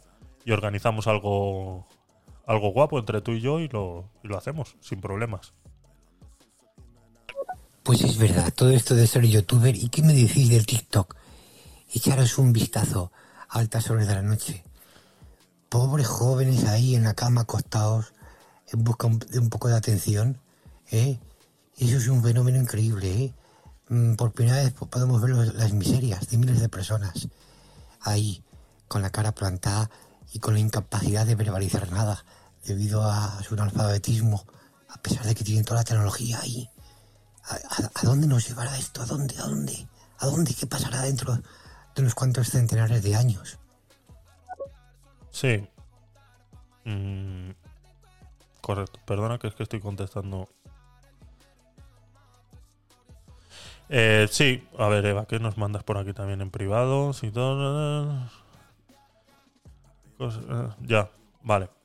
Eh, pues sí, eh, ¿a dónde vamos a llegar? Eh, correcto. A ver. Eva, te escuchamos. Bueno, chicos, chicos, tenéis que venir al podcast de... ¿Vale? Tenemos que conseguir que venga más gente. Por favor, mm, hacer un llamamiento a vuestros seguidores y que vengan a Twitch. Javier, si no, contrata a una. Ya sabes. Eso es, está en juego el contrato de eh, fijo discontinuo de EVA. ¿Vale? Va a ser fijo discontinuo porque de momento los podcasts son los martes y los viernes. Entonces, miércoles, jueves, sábado y domingo no trabaja. Entonces es fijo discontinuo eh, diario. ¿De acuerdo? Eso sí, los días que no está trabajando, eh, pues estará en el paro. ¿Vale? Pero no suma a las filas del paro. Entonces es un dato menos. Me gusta contribuir a este a este nuevo régimen. Lincitos dice, Eva, ¿qué voz tan cenzúa pones? Cenzúa. Cuando quiere. Es verdad. Leire no ha enviado ningún audio. A ver si pueden mandar, Ahí, aunque ahí. sea un audio. Ha enviado uno, ha enviado eh, uno. Contando cómo ha cenado su gato. Que yo siempre tengo pensamientos positivos por su gatico, que me da mucha pena cuando le echo de comer a los míos estas carnes picadas exquisitas. Digo, ¿qué estará comiendo el pobre gatico de Leire? ¿Y por qué pues pone eh, siempre lo de los cuentos? El cuento de la cigarra y la hormiga, que estoy deseando escucharlo de sus voz. Bueno, eso es el podcast más esperado de la historia. O sea, llevamos meses, meses con el hype de, de, de cuándo llegará y cuando se acerca la fecha nos la cambia. O sea, es que hemos entrado en una dinámica de verdad, Leire. O sea, a ver, ¿pero qué está pasando? ¿Qué está pasando? Yo estoy pensando que este podcast no va a llegar nunca. O sea, nos tienes en ascuas a todos. Cada día se suscribe más gente para que para la notificación. O sea, esto, esto es- estás hecha una pro en el marketing y, y- y- y como hace Digref, o sea, le pones el hype a todo, ¿eh? Es increíble, es increíble. O sea, te tienes que poner una música de fondo así medio épica cada vez que hables y ya entonces ya eh, lo bordas. Pero vamos, nos tienes a todos engañados. Pensando que vas a hacer un día un podcast y no lo haces. Porque cuando, cuanto más se acerca la fecha, más, más lo pospones. Pero bueno, vamos a ver qué tienes que decir al respecto. Buenas noches, Javier. Sí que estoy por aquí. Lo que pasa que, que me habéis acompañado también cenando, luego recogiendo un poco y, y por eso no, no he podido enviar ningún audio, pero sí, sí, sí que estoy escuchando. Aunque, aunque solo en este momento haya podido enviar el audio, pero, pero eso, por aquí estoy. Y nada, em, es que me despisto un poco porque estoy a muchas cosas a la vez y, sí, sabía. a veces parece que el día le haría falta más de 24 horas, pero eso, que, mm, que os mando un abrazo tanto a ti, Javier, como a todos los que están escuchando, que es un gusto estar por aquí como siempre, y, y que me alegro que, que por Twitch estés ya subiendo eh, a suscrip- no, que estés teniendo más suscriptores, eso que no sé hablar, y eso que me alegro, y, y nuevamente un abrazo a ti y a todos, buenas noches. Buenas noches, Leire, y gracias por estar ahí, aunque no estás, o sí, o no, porque estás a muchas cosas, pero bueno. Se te quiere igual, sabes que te aprecio mucho y que me agrada mucho escuchar tu voz. A ver, Eva, cuéntanos. Hola, son las 12. ¿Has llamado ya? Venga, suscríbete. ¿Vale? Si no, contrata a una, Javier. Son las 12. Ay, Dios mío. Vamos, chicos. Vamos, chicos. Apuntaros. Vamos. ¡Uh! ¡Uh, uh! Espera, espera, espera, espera, vamos a hacer algo, vamos a hacer algo. Eh, lo que pasa que no sé si me deja... eh, claro, eh, no me deja, o sí. Claro, no me deja, ahora no me deja grabar, porque como estoy grabando otra cosa, no me deja grabar. Ay, rayos. Ese, ese audio eh, tendría que grabármelo para dejarlo aquí en uno de los botoncitos estos y estaría cojonudo. Pero es que no me deja. Tengo el invento este aquí. Ay, ese no, perdona, perdona. Tengo el invento este aquí. Y claro, como lo tengo grabando el audio para luego subirlo en modo podcast, no me deja grabar en los botones estos que tengo aquí. Pero tiene una opción de grabar en estos botones. Pero no me deja. No me deja la opción. No. Tendría que parar la grabación para poder hacerlo. El- mándame, mándame ese audio. El cualquiera de los dos, Eva. Mándame ese audio y lo guardamos en uno de estos botones estaría guapo ponerlo así de vez en cuando. Ah, vale, sí, vale. Claro, sí, sí, sí. Desde que a veces suena feo en estéreo, ¿eh? pero bueno, sí, luego, luego lo intento. Luego lo intento y lo vamos viendo. Eh, más cositas, chicos. A ver, ¿qué más audios tenemos por aquí? Eh, vale. eh, Miguel, te escuchamos. ¿Cómo, cómo has dicho, has dicho, Javier, que está, se, se ha modificado el contrato fijo discontinuo? Pero si un fijo discontinuo es un, es un despido, ¿no? ¿Cómo que fijo discontinuo? ¿Eso qué es? Explícamelo porque me he quedado loco. Pues mira, yo he trabajado en muy pocas empresas. La, la verdad que he trabajado en todas muchísimo tiempo. En esta llevo un montón de años. En lo que he trabajado en la noche, otro montón de años. Y sí que no sé, coincido con vosotros, no sé qué opináis. El, el desconocimiento que hay en cuanto a los derechos que tenemos. Parece mentira. Por supuesto. Que tengamos que pagar abogados o historias. Exactamente. Que nos podamos defender de muchos temas. Cuando creo que nosotros somos válidos. Pero bueno, entiendo que los profesionales son para eso, no sé. Pero estoy flipando. Estoy flipando con todo. No sé. Entiendo que también las empresas tienen mucho gasto, mucha historia, ¿no? Y los derechos de los trabajadores tienen que verse, ¿no? Pero es que es muy difícil el equilibrio. El problema que tenemos del desconocimiento, lo comentábamos al principio, más que nada está basado en eh, las, las falta de ganas de querer enterarse de las cosas. Porque yo eso lo entiendo en los años 50, en los años 80, que no había internet. Y dices, pues sí, no tengo cómo enterarme, dependo de un sindicato, dependo de un abogado, dependo de preguntarle a mi empresa y que mi empresa me diga lo que ellos eh, quieren decir. y etcétera. Pero hoy en día, habiendo internet, que tú no te enteres realmente de los derechos que tienes como trabajador es por falta de ganas. Es por una pereza enorme. O sea, no es por otra cosa. Porque es que tienes la información ahí. La información está ahí. Entonces, eh, tus derechos son esos. Están ahí, están escritos. Que a veces se hace pesado y es más fácil recurrir a una persona que te lo pueda explicar. Pues también los hay. Pero Siempre la, información cruda la tienes en internet. Es, muy difícil todo, chicos. No sé, yo también he sido empresa, he sido pyme también en su día, ¿no? He gente trabajando para mí y bueno, también he sido jefe de, de personal, he sido muchas cosas.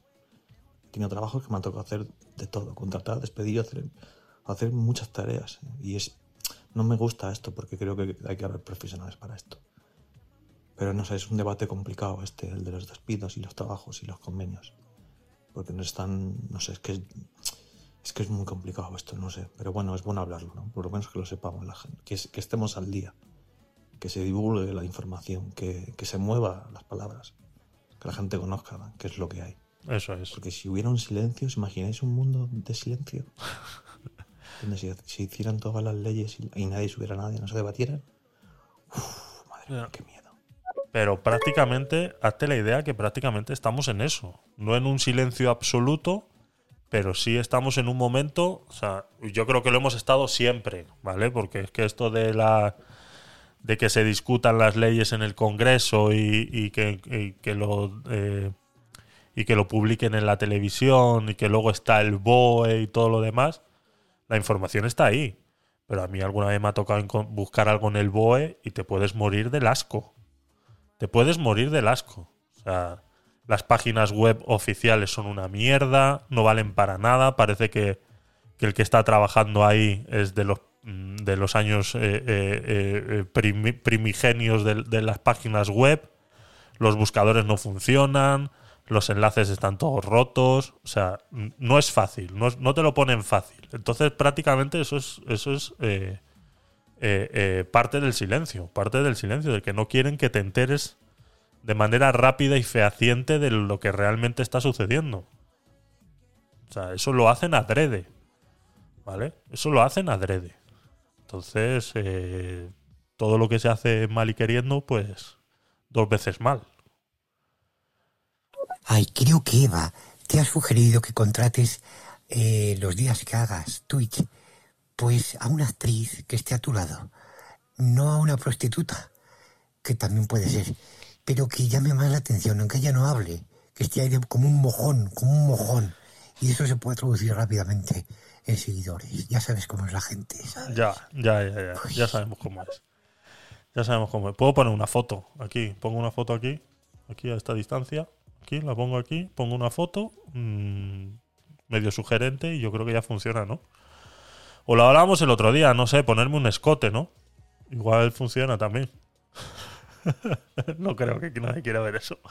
Eh, Leire, te escuchamos. Sí, sí que estoy por aquí, aunque estoy así en muchas cosillas, pero sí que te estado escuchando. Y en cuanto a lo que pregunta el doctor, pues que no se preocupe, porque mi gato eh, ya cenó hace unas horas, y está muy bien alimentado, cuidado, mimado y de todo.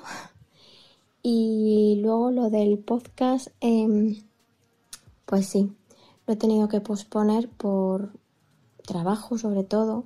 Y luego por otras ocupaciones, cosas familiares, bueno, un montón de cosillas. La chica ocupada. Y no lo he podido hacer. Entonces, como no lo quería posponer más, pues he decidido quitarlo de, o sea, de no programarlo. Y cuando lo vaya a hacer, pues, pues a lo mejor lo pongo unas horas antes o unos minutos antes y quien esté pues me alegraré y quien no pues pues lo podré escuchar en diferido pero vamos que que eso que, que tampoco es nada del otro mundo lo que voy a hacer ¿eh? ya ya sí sí si no es nada de otro mundo si no hay nada mejor que para hacer hype que eso ir posponiéndolo si es que no es que sea nada del otro mundo es que estamos esperando con ganas de escucharlo ya está y lo tienes que hacer y punto Bueno, bueno, bueno, bueno, bueno. ¿Cómo estáis con los audios hoy? De verdad, qué habéis venido. A ver, espera, que es que, claro, como no salgo yo de la pantalla de los audios, no me entero quién, quién está por ahí. Madame, gracias por estar ahí, guapa. Bienvenida. Pásate por Twitch y me ves la carita un ratito. Venga, guapa. A ver, Ay, le tienes que hacer una entrevista aquí en Estéreo, que él también hace Twitch, a este joven que se ha conocido en toda España, se llama Juan Pibus, que va en su autobús por toda España, un autobús desvencijado, destartalado, pero que ha montado una, una bonita vivienda dentro.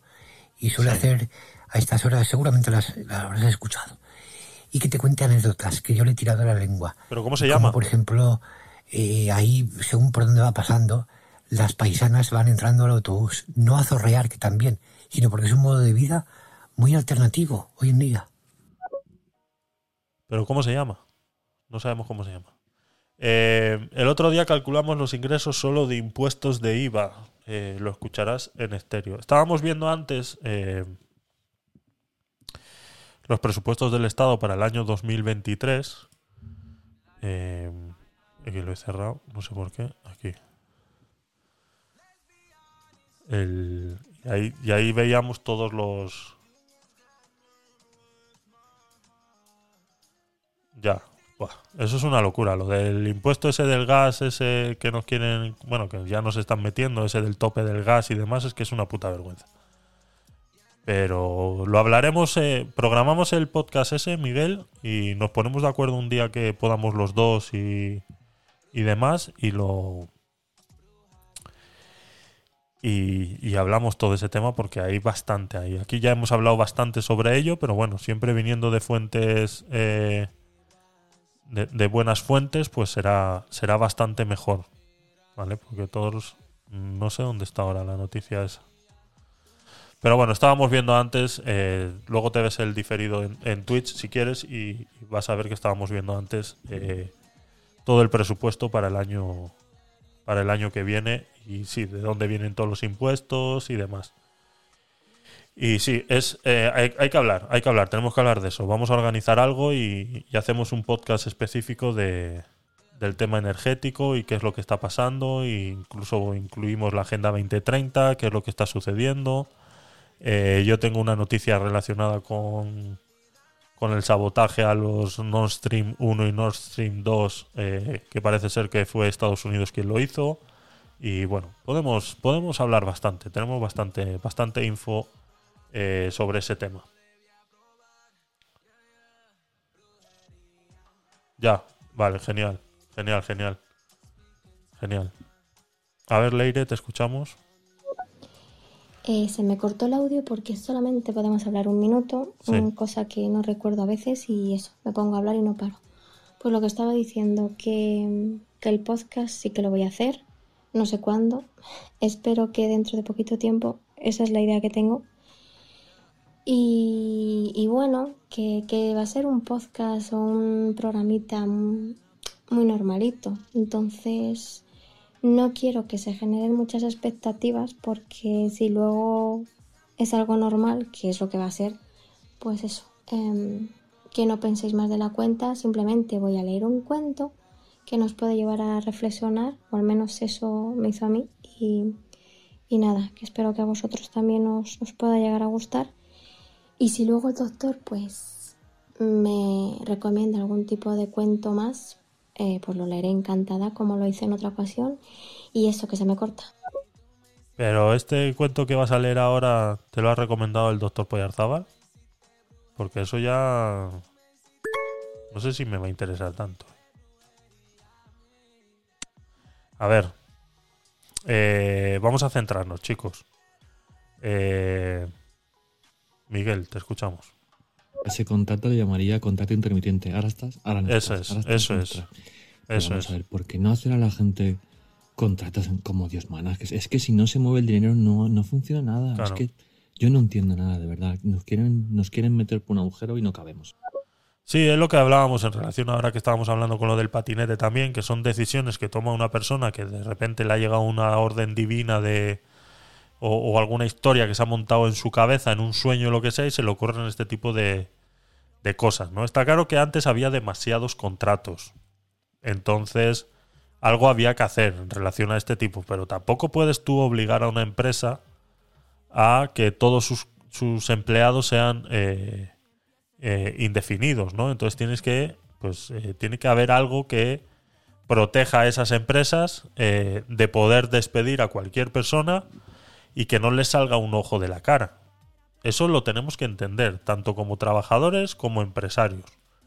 Eso es algo que tenemos que entender, porque es que si no estamos eh, asfixiando cada vez más al empresario y cada vez pues les cuesta más contratar gente. Y parece que no, pero es que eso es así, es el, es el perro que se muerde la cola constantemente. Entonces vemos cómo se, se gastan miles y miles y miles y miles y cientos y mil de miles de millones en ayudas sociales, pero que si tú ayudarías al, al gremio eh, eh, de pequeñas y medianas empresas, pues ellos contratarían gente de... de- y- y- o sea, no sé si me explico. O sea, yo creo que es fácil de entender. O sea, es lo que dice Miguel. El dinero se tiene que mover. Y, y no, no puede moverse solo en una dirección. Y ahora mismo solamente se está moviendo en una dirección, que es de los ciudadanos al Estado, en base de impuestos. Y cada día son más impuestos. Y está volviendo solamente a los que ellos quieren que vuelvan, porque son los que eh, les van a dar el voto el día de mañana. O sea, lamento decirlo, pero así es como empiezan países como Cuba o Venezuela. O sea, lamento decirlo, pero es que es así. Y el que no lo quiere ver, o sea, eh, lo siento. O sea, es que no sé. O sea, no quiero faltarte al respeto. Si tú no lo quieres ver, no quiero faltarte al respeto. Pero chico, o sea, abre los ojos. Abre un poquito los ojos porque no es normal que se incremente el gasto social en un 115% desde el año 22 al 23. O sea, de un año para otro se ha aumentado un 115% el gasto social. ¿Tú te crees que eso es para aplaudir? O sea, todos esos progres que están en la calle, ¿se creen que eso es para aplaudir? No, sí, porque el Estado está ayudando a los más pobres, como decía el otro día uno en televisión. Si es que el problema que tenemos en España es que hay muchos ricos. Y si hay que acabar con los ricos, pues hay que acabar con los ricos. Y si hay que decirlo, pues se dice. Decía un payaso el otro día en televisión. ¿Pero qué me estás contando? Que esto no es una, una guerra de clases, ni de ricos, ni de pobres, ni de pobres contra ricos. Que es que estamos otra vez en, en- en esos dos dedos de frente que os habéis quedado en, en- en la Santa Inquisición pensando que estos son temas religiosos. Que es que no estamos hablando de eso, que es que la Santa Inquisición no, no fue un tema religioso, fue un tema geopolítico. Que lo que te quieren vender a ti, que fueron los cristianos, fue todo en nombre de los cristianos, sí. Pero la finalidad no fue catolizar a toda España. Fue gobernar España. Y todo esto de los gastos sociales es tres cuartas partes de lo mismo. No es ayudar a la gente pobre. Es gobernar a la gente pobre. Y para gobernar a la gente pobre hay que hacerla más pobre. Y eso es lo que están haciendo. Creando pobres. Creando la necesidad. A ver, Miguel. eh, me da. eh, sí. Siento empatía por lo demás y, eh, claro, eh, sí, vale. Eso es lo que vamos a hablar en el. Eso. Estamos ciegos, por supuesto. Leire nos dice: de nuevo por aquí, la lectura no ha sido recomendada por el doctor. Todos tranquilos.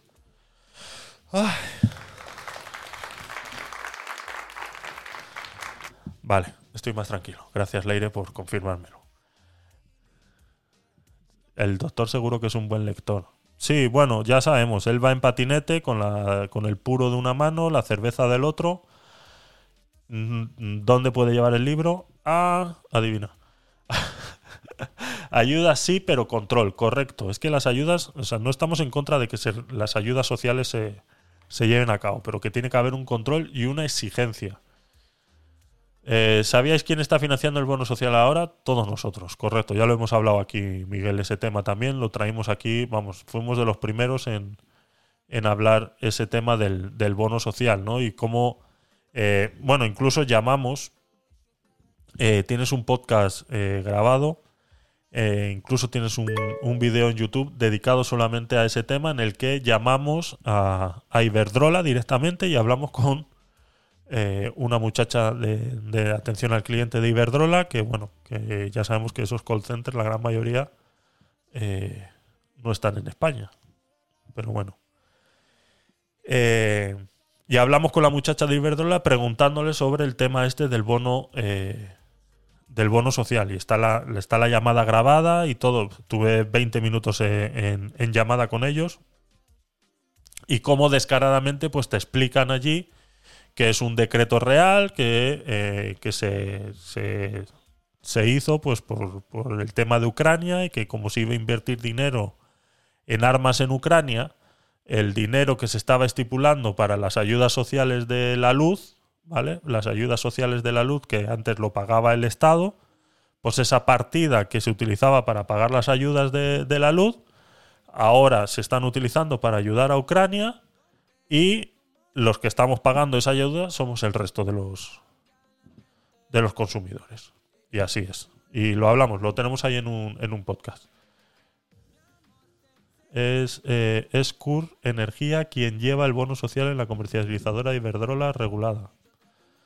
Que el bono social es por Ucrania, eh, pagarlo entre todos, te han dicho. Exactamente, exactamente, eso fue. Lo tienes ahí en el, en el este, ¿no? Que está, bueno, buscamos el, el, el BOE, buscamos el BOE donde sale esa noticia y está metida entre, entre todas las ayudas económicas a Ucrania y todo lo demás, está metida esa. Pero bueno, ya sabemos que es lo que hablábamos antes también, el camuflaje de una información con otra, ¿no? Cómo se hace eh, para camuflar y meterte una ley entre otras tantas que no tienen nada que ver con una con la otra. Sí, pero eso se partó por el gobierno porque antes lo pagaban las comercializadoras y el gobierno. Eso. Sí. Así es, así es, Miguel. Si es que te cuentan de todo, te cuentan de todo. Y eso no es así. Bueno, pues guárdatelo, Miguel. Lo hablamos el, el día que se... Tienes muchas ganas de hablar, lo sé, Miguel. Lo sé y te lo agradezco eh, que compartas toda esa información. Pero vamos a hacer algo exclusivo para eso, para que para avisar a todo el mundo y que todo el mundo y, y que todos los que nos escuchan y nos siguen, pues eh, spoiler, eso no es verdad. Vale. Ahí tenéis el spoiler, ¿de acuerdo? Eso que hablábamos el, el vídeo de YouTube y que nos contaron de la muchacha de Iberdrola, no es verdad, ¿vale? Entonces, eh, lo hacemos, Miguel. Guárdate toda esa info. Guárdate toda esa info. Tengo, sí, yo también tengo ganas, si, si es así. Y, y la compartimos, la compartimos y hacemos algo guapo. Y más que nada, quiero avisar, porque lo podríamos hacer ahora sin ningún problema, pero quiero avisar para que la gente esté pendiente y se pueda unir eh, al directo y podamos eh, que se difunda de, de manera más, más amplia, ¿vale? Eh, más cositas, a ver. Eh, tengo un montón de audios aquí en cola. Estáis parlanchines hoy, de verdad, ¿eh? Bueno, en eso eh, es cierto que te puedes entrar por internet, ¿no? Y se puede hacer todo, ¿no? Pero mira, por ejemplo, yo, te voy a poner en mi caso yo, ¿no? Yo, por ejemplo, estoy de baja, ¿no? Es una enfermedad no, no laboral, ¿no? Resulta que me, me he tenido que entrar por mi doctor Mm. que me tienen que me tiene que pagar la mutua, no el INEN. Te Aún no siendo una enfermedad laboral. Si no hubiera enter- si no hubiera enterado de esto, hubiera tenido un problema. Claro. Y luego, cuando te despiden, tienes que ir al, ESMA- al es- ASMET o SMAT, ¿no? Un- una especie de intermediación para ver si se cumple eh, entre la empresa y el trabajador el despido SMAC, se llama algo así, SMAC o algo así. Pues es igual, si no me lo dice mi compañero, nadie me lo dice. Claro, es cierto que a mí es el que me despiden, ¿no? Tío, pero yo estoy de baja, la mitad de los días estoy hecho polvo.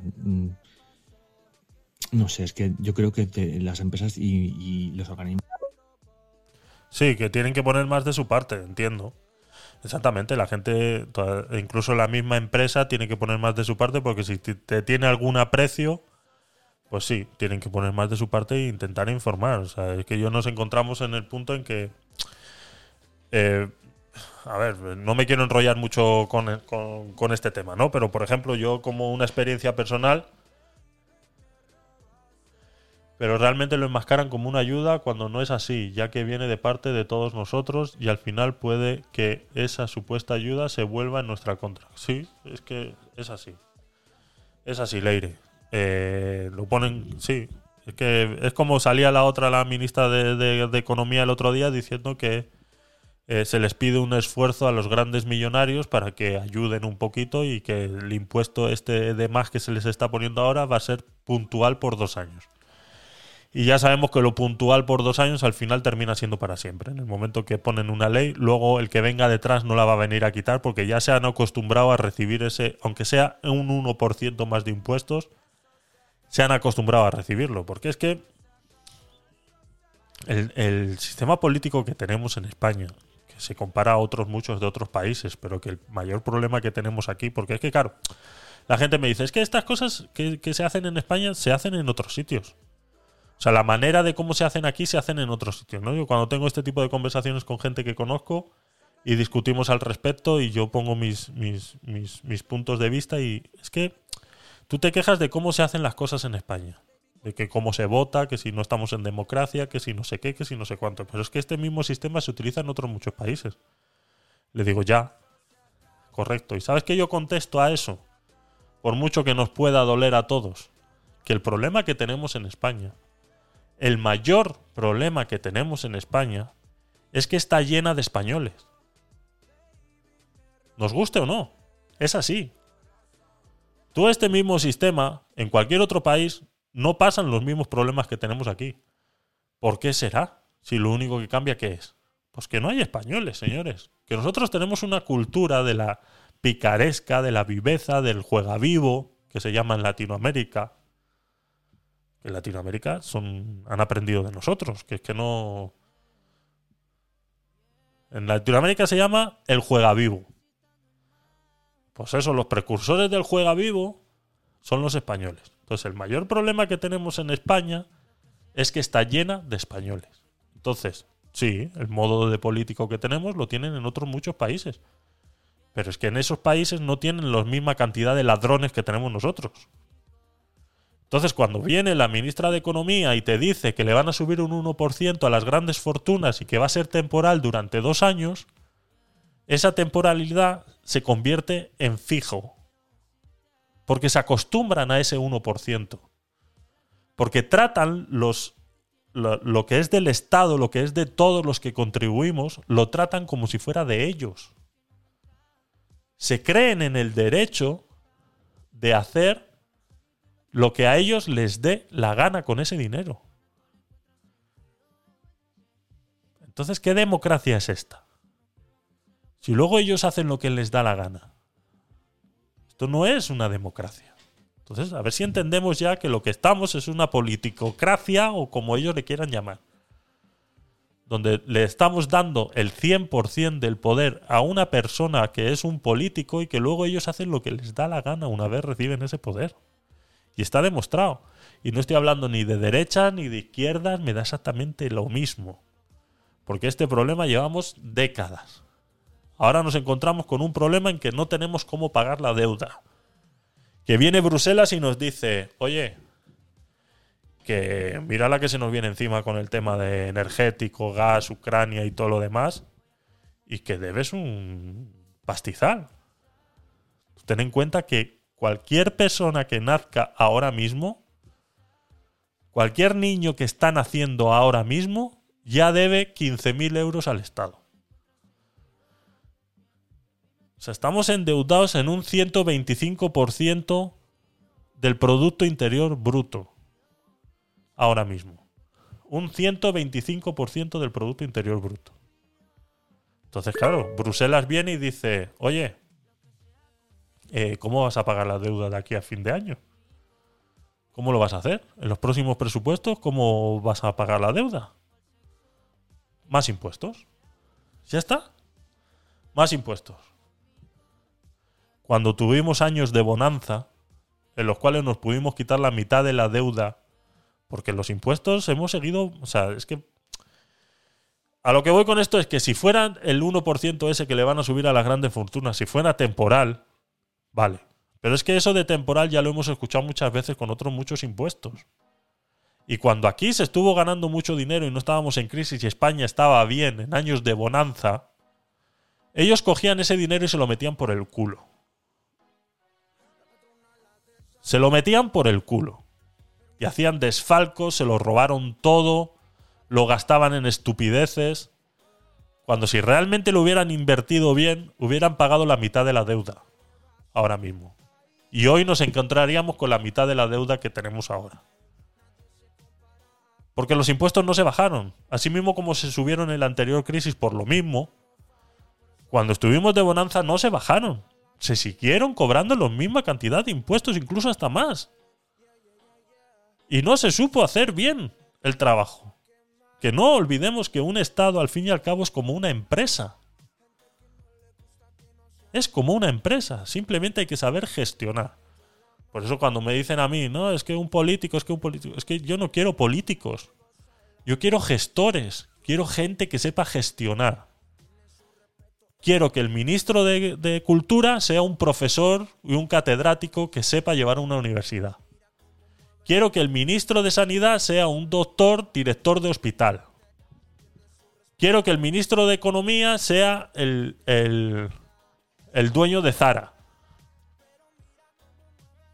Esa es la gente que yo quiero gobernando un país. No un político de mierda que acaba de salir de la universidad, que lleva 30 años metidos en política y arrastrándose unos detrás de otros, comiéndose el culo unos a otros. Que lo único que han estudiado ha sido Hades y política en la universidad, que es una manada de imberbes que no hacen nada por este país. Que no tienen ni puta idea de cómo funciona una casa. Es que cualquier ama de casa hoy en día es capaz de gestionar. Es como cuando vienen. Es que ya me estoy poniendo malo, ¿eh? Ya me estoy poniendo malo y me estáis. Me estáis calentando. Me estáis calentando y no me gusta nada. Pero ahora estamos con todas las noticias enseñando a la gente a cómo ahorrar. A que si el gasto fantasma de los electrodomésticos, que si cómprate una regleta con botón y antes de irte a dormir dale al botón a todas las regletas, que si te vas a ir de vacaciones baja todos los automáticos de la casa y deja solo el de la nevera, que si la calefacción a 19 y el aire acondicionado a 25. ¿Qué le vas a enseñar tú a ahorrar a una ama de casa? ¿Qué le vas a enseñar tú? Que no has trabajado en tu puta vida. Que no sabes ni siquiera lo que es llevar una casa porque tienes empleadas del hogar y tienes gente que te gestiona todo. ¿Qué vas a saber tú? ¿Le vas a decir a una ama de casa cómo tiene que poner la lavadora ni cuántas veces al día tiene que poner la lavadora? Que ya lo saben, que han aprendido ya, que, es- que eso está más claro que el agua. Que la culpa, señores, no la tenemos nosotros. Que estemos pagando 300 y 400 euros el megavatio eh, hora, no la tenemos nosotros, la tenéis vosotros, que no habéis hecho vuestro trabajo.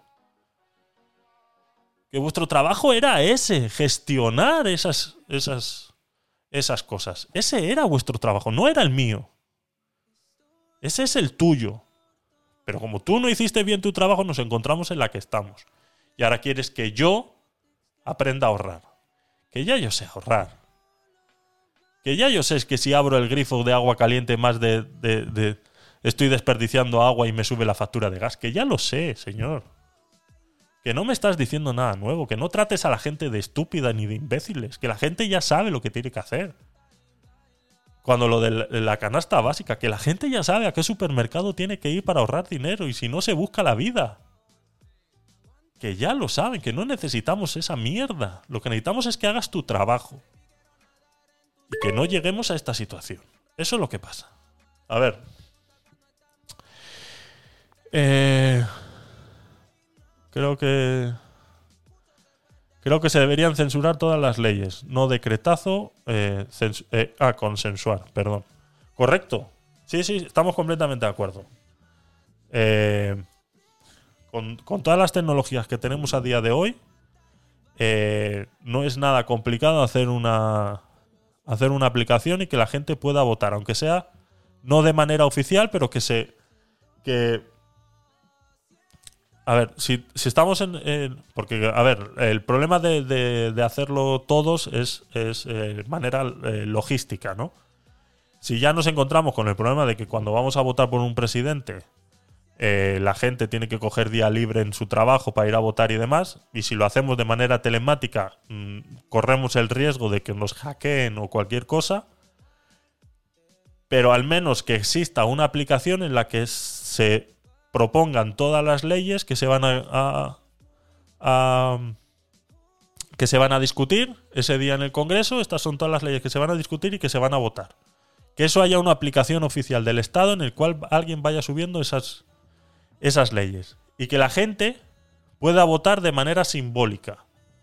¿Vale? Y que luego ese resultado de voto de manera simbólica sea considerado por el director de la. el, el presidente de la Cámara de, Diputados.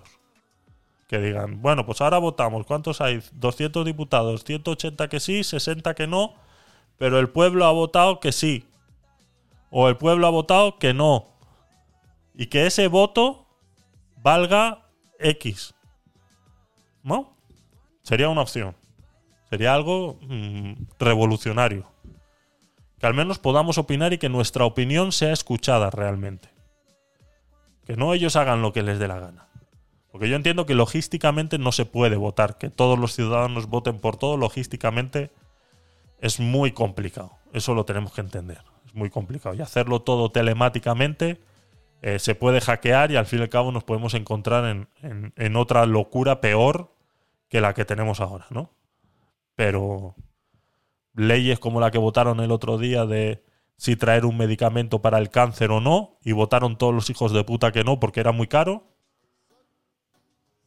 pues esa hubiéramos votado todos que sí y esos hijos de puta se tienen que quedar callados. Porque nuestro voto, por ejemplo, a través de la aplicación, si votan más de 8 millones de personas, pues es considerado como 10 votos del Congreso. Si votan 15 millones de personas, pues son considerados eh, 15 votos del Congreso. Y cosas de ese tipo. Pero que se haga algo. Porque es que estamos ya viviendo... eh, Así es, tienen su dinero y juegan con el patrimonio del resto, exactamente. Exactamente. Es que están empobreciendo a la, población. A ver, tenemos eh, audios. Lo que pasa que me voy a saltar. Es que no sé qué hacer, chicos, porque como me enrollo, luego volvemos mm, con los audios. Voy a ir de- de- del último hacia atrás, ¿vale? Para que vayan siendo de lo que estamos hablando. Vengo, lo- vengo diciéndolo mm, desde que entré en estéreo. A ver cómo tenemos las casas, limpias o no. A ver mm, si vais a andar en bici. A ver si paseáis. A ver, es que mm, estos que dices, pues eso, que tienen Filipinas, coño. Ya vale, ¿no? A mí, a mí también me estáis encendiendo. ¿eh? A mí me estáis encendiendo también. Mira, esto también dice que le encendéis. Ya vale. Así es, es que es gente que no ha trabajado en su vida, que no sabe lo que es eh, eh, limpiar su casa ni poner una lavadora. Que lo reconozcan ya, que no pasa nada, que todos, eh, algunos pues es así, otros no, pues, pues no pasa nada, no pasa nada, pero que lo admitan. Y que no se metan en las casas de la gente a tomar decisiones que no les competen. Es que es así de fácil y no tenemos que permitir que eso pase. En cuanto a lo que estás diciendo, que esto es una democracia, porque luego se escuchará el audio y luego. Estoy muy es que estoy hoy muy. No, no sé si cabreado o, o, dolido por todo lo que veo, ¿no? Lo que está pasando, ¿no? Eh, todo lo que estoy sufriendo todo lo que. Es que no, no quiero entrar en ello. Pero yo siempre digo, de lo que yo controlo, que estoy viendo, que he estudiado para ello, y sé que es falso mucho de lo que están diciendo, y es gordo. Sé que es falso, de lo que no sé, ¿qué está Exacto. pasando? Exactamente. ¿Qué está pasando? Yo creo por eso digo que es necesario esto y que la gente se enterara, que la gente fuera y acudiera, o como estamos haciendo aquí, y se hablara ante todos como está todo. Estamos callados. Todo nos parece bien. Todo es guay, todo es perfecto. Eh, mi culpa, somos muchos españoles, como tú dices, Javier. Sí, muchos, sí. Pero entre todos no somos nada. No somos nada. Y creo que Sí hay que cambiarlo. Es una lástima, exactamente. Tenemos que despertar de ese letargo somnoliento en el que estamos, en el que creemos que nuestros gobernantes lo están haciendo bien por toda la información que nos vierten y que parece ser que, que es la, la correcta, ¿no? Y cómo disuaden eh, muchas veces las cosas eh, de una manera o, o de otra. Uy, chicos, la noche se está poniendo muy arde, arde. Mm, ¿Tenéis ganas? He oído. Bueno, esto diría la actriz, la que estaría aquí a la tuya, vaya, no. Ya, ya, ya, ya. Cuidado, cuidado que estamos entrando en una hora. Estamos ya llegando a la una de la mañana y igual nos estamos poniendo un poco golosones. Igual nos estamos poniendo un poco golosones. Cuidado. Y esos aplausos que he escuchado ahí en tu plato cuando has respirado aliviado de que yo no he sugerido ningún cuento al aire, seguro que son de esos que van ahí a por un bocadillo mísero, ahí a esperar horas y horas hasta que empiece tu programa y venga otro bocadillo. Todo, todo eso dice mucho de ellos, ¿eh? Esos aplausos me, me han llegado al corazón. Uy. Tengo ese. Esta es toda la gente que está aquí. Gracias, gracias, gracias. Todo el público que tenemos aquí. Ahora recibiréis el bocadillo de jamón. Hmm, gracioso. Sí, pero no gracioso de risa. Gracioso de raro. Así es, así es. Eh, un político es un gestor, no un dios todopoderoso. Y sí, creo que les dimos poder que no deberían tener. Correcto. Exactamente. El, el, eh, sí, es así. Es que lastimosamente es así. Ellos tienen... eh, a ver, porque es que... Porque es un poder que ellos no saben eh, gestionar. Es un poder que ellos no saben gestionar. Y, lastimosamente volvemos otra vez al mismo punto. Y es que son españoles. Entonces viven del juega vivo, la picaresca y demás. Porque ese mismo poder se le otorga a otro político en otro país y no sucede lo que sucede ahora mismo. ¿Vale? Entonces, yo entiendo que eh, le demos ese poder. Ya lo comentaba el otro día en otro podcast, ¿no? Porque yo les doy ese poder. Porque yo quiero que, eh, lo hablábamos, pues en todos los gastos que no tienen ningún tipo de gasto, de que el presidente gana 90.000 euros y se han subido un 4% el sueldo y que, bueno, pues no tienen ningún tipo de gasto porque todos los gastos eh, son de la Moncloa, por parte de la Moncloa, su transporte y todo lo demás, pim pam, pim pam, pim pam, pim pam. Y claro, digo, yo no quería caer en el ridículo, lo dije el otro día en el podcast. Yo no quiero caer en el ridículo pensando en el que alguien me diga, es que Javier, es que es el presidente del, gobierno, o sea, tendrá que tener a su disposición todo lo que necesite. Sí, sí. Si yo soy el primero, yo soy el primer ciudadano que pongo a todas en su disposición todo lo que necesite. Le quito de todo el peso que es llevar una casa, hacerse cargo de sus hijos, hacerse cargo de su mujer, hacerse cargo de su casa. Yo le quito de todo esa, eh, de toda esa carga. ¿Vale? Yo como ciudadano con mis impuestos le quito de toda esa carga. Le pago 90.000 euros al año Puede ser más, puede ser menos, te puede parecer mucho, te puede parecer poco. Eso tendrás que ganártelo como se lo tiene que ganar cualquier otro en otra empresa. ¿Vale?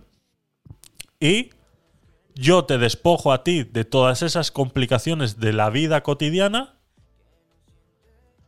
De la vida, de la vida cotidiana, esperando a que tú hagas bien tu trabajo. Ahora, si tú no haces bien tu trabajo, pues lo siento mucho, señor, pero eso tendrá que cambiar.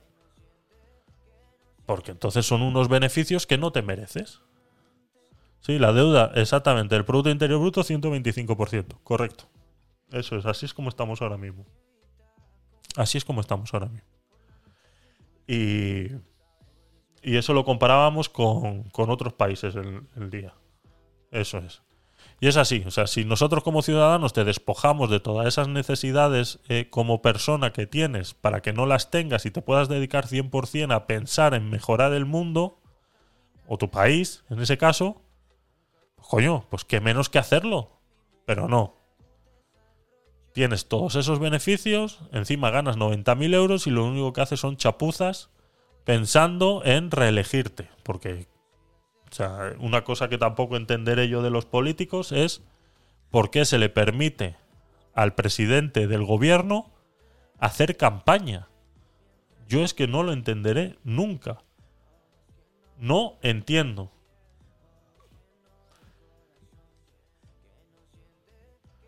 Correcto, Miguel. Tienes toda la razón. Hablan de una inflación del 10%, pero que en realidad es un 30%. Correcto. Eso es. Tienes que. Pensamos exactamente. Tenemos los mismos datos. Tenemos los mismos datos. Y eso yo le he hecho la. eh, les he puesto de tarea muchas veces a, mis oyentes ese tema. Eh, porque una cosa es la inflación que nos quieren eh, vender ellos de que es un 10%, que es la inflación oficial, la que se comparten los datos. Pero luego está la eh, reduflación, que se llama, ¿no? De cómo eh, un producto que antes comprábamos y que era una lata de lentejas de 500 gramos, ahora son 480 y sigue valiendo lo mismo. Eso es lo que se llama la reduflación. Y toda esa inflación no está incluida dentro de ese dato del 10%. Entonces es lo que tú dices, que podemos llegar a cantidades de un 30% tranquilamente. Eso será para uno que gasta 10 euros al mes, exacto. Así es. Entonces, eh, pero si se hubiera subido todo, pero si ha subido todo, un disparate en lo básico, sí. Exacto. Todo, es que ha subido todo, es una locura. Y cómo han aprovechado para subirlo todo de golpe, además, ¿no? Eh, lo decían el otro día también, que de, todas las inflaciones en las, que, las que hemos sufrido, es la que más rápido ha subido en menos corto plazo de tiempo, ¿no? Entonces ha sido un. Es, es eso. Es, han ido a pillar. Han ido a pillar. Vale, chicos. eh, mira. Vamos a hacer una cosita. Eh, tenía un par de noticias más que por hablar. Eh, la del patinete, pues la dejamos ahí como una curiosidad y espero que no se les ocurra ni siquiera eh, lo que está planteando el, el, alcalde de, de- de Valencia, porque realmente, pues como decimos, es una estupidez, ¿no? Y nos vamos a ir directamente a la noticia del título, ¿vale? Llevamos tres horas de podcast. Yo no tengo ningún problema por quedarme otro ratito más, porque yo mañana eh, no trabajo. Entonces, eh, no me importa. Pero bueno, quiero ir al- a, la a la noticia principal del podcast de hoy, en la que eh, dice prohibidas las hamburguesas. me he hecho un esguince, pero en la cabeza de verlo. Así que vamos con el tema principal.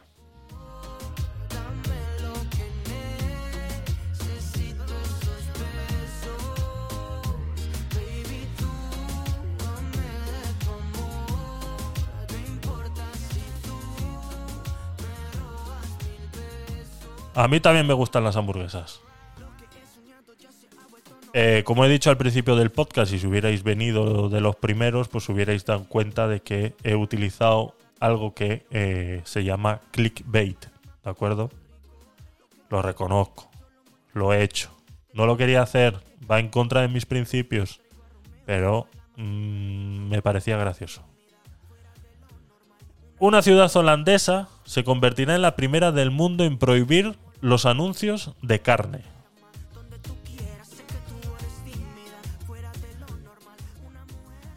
Pasado mañana renuevo el pasaporte y me voy. Yo eh, salió un eh, no sé si lo tengo. Esperaos. Porque ya que estamos eh, a ver si a ver si me guarda, porque últimamente el TikTok le doy a guardar cosas y no guarda eh, nada de lo que de lo que quiero. Pero vi un TikTok de un cubano muy gracioso. A ver si a ver si está guardado. Eh, Pues va a ser que no. Bueno, y lo del nuevo impuesto al plástico que lo acabo de ver aquí en un TikTok que tengo guardado, vamos, es de locos. Lo hablaremos otro día, porque tengo que averiguar un par de datos eh, para el nuevo impuesto del plástico. Eh, pues no está aquí. ¿Ves? Es que no me guarda todo lo que le doy a... Todo lo que... Todo lo que le doy a guardar no me lo guarda. Pero vamos, era un, un cubano que decía, dice, si el próximo elecciones sale Sánchez, me voy para Cuba. Dice, porque yo vine de Cuba a España para progresar y, no para lo mismo que estamos en Cuba. Así que para eso me voy para Cuba, que tengo mis amigos, mi familia y todos los demás. Y, y es así. Y es así. Eh, pues eso, era una anécdota eh, Ecoembes de España. y Coembes, otros, otros, otros. Buah. Eso, hablaremos de Coembes cuando hablemos del nuevo impuesto del plástico. Eso te lo por seguro. Vale, venga, vamos a la noticia final, eh, noticia principal del podcast y luego pues ya nos quedamos conversando eh, lo que queráis y, y demás. Anda, qué chica la que hay, ya. Una locura. Vamos a ello, venga. Voy a empezar otra vez.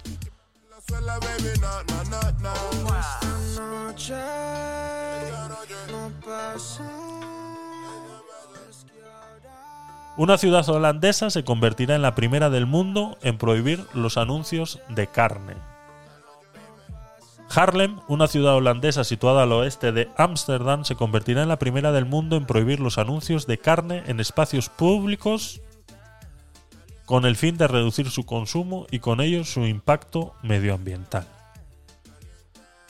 La moción que ha sido eh, redactada por el partido ecologista mm, Groen Links entrará en vigor en 2024 y también afectará a otros productos y servicios que se considera que contribuyen a la crisis climática como los combustibles fósiles.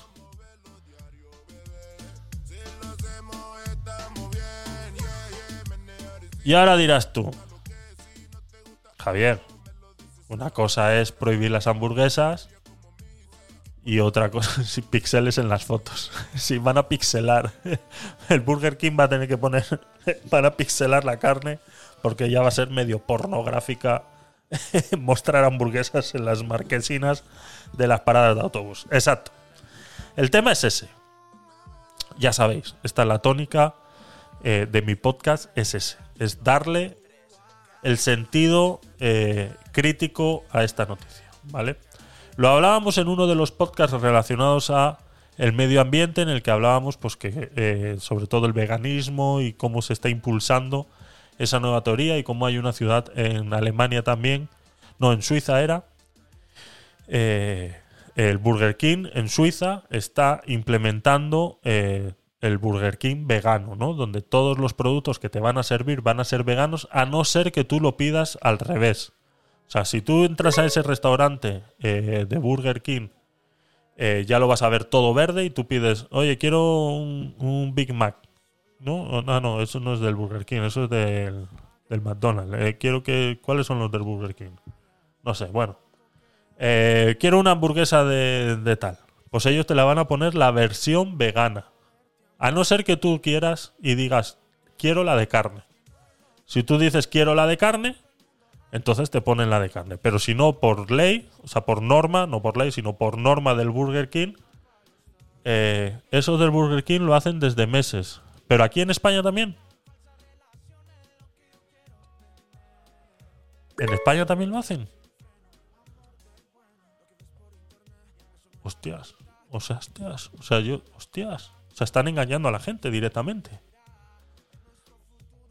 Están engañando a la gente directamente. Porque eso es engañar.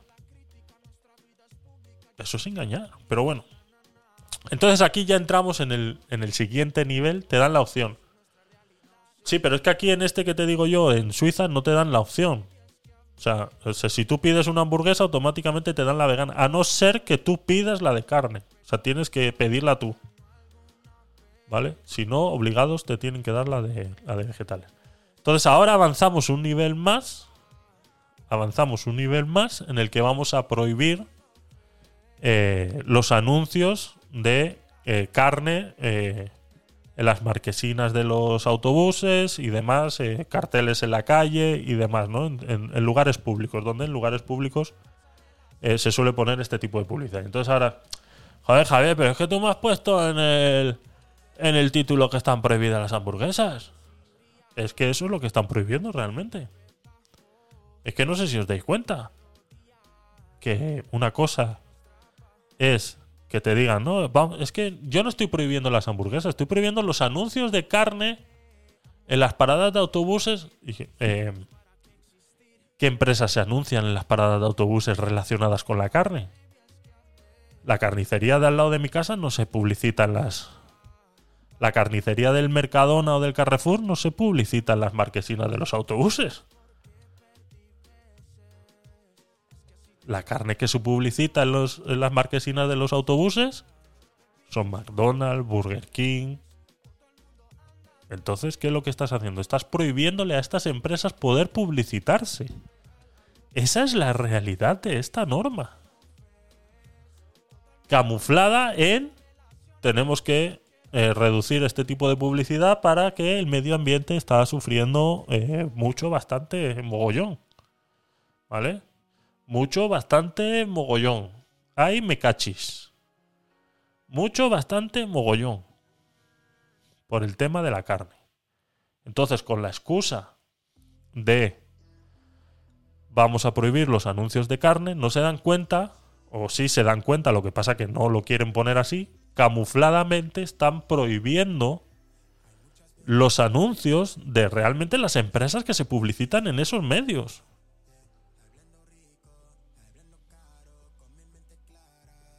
Es lo único.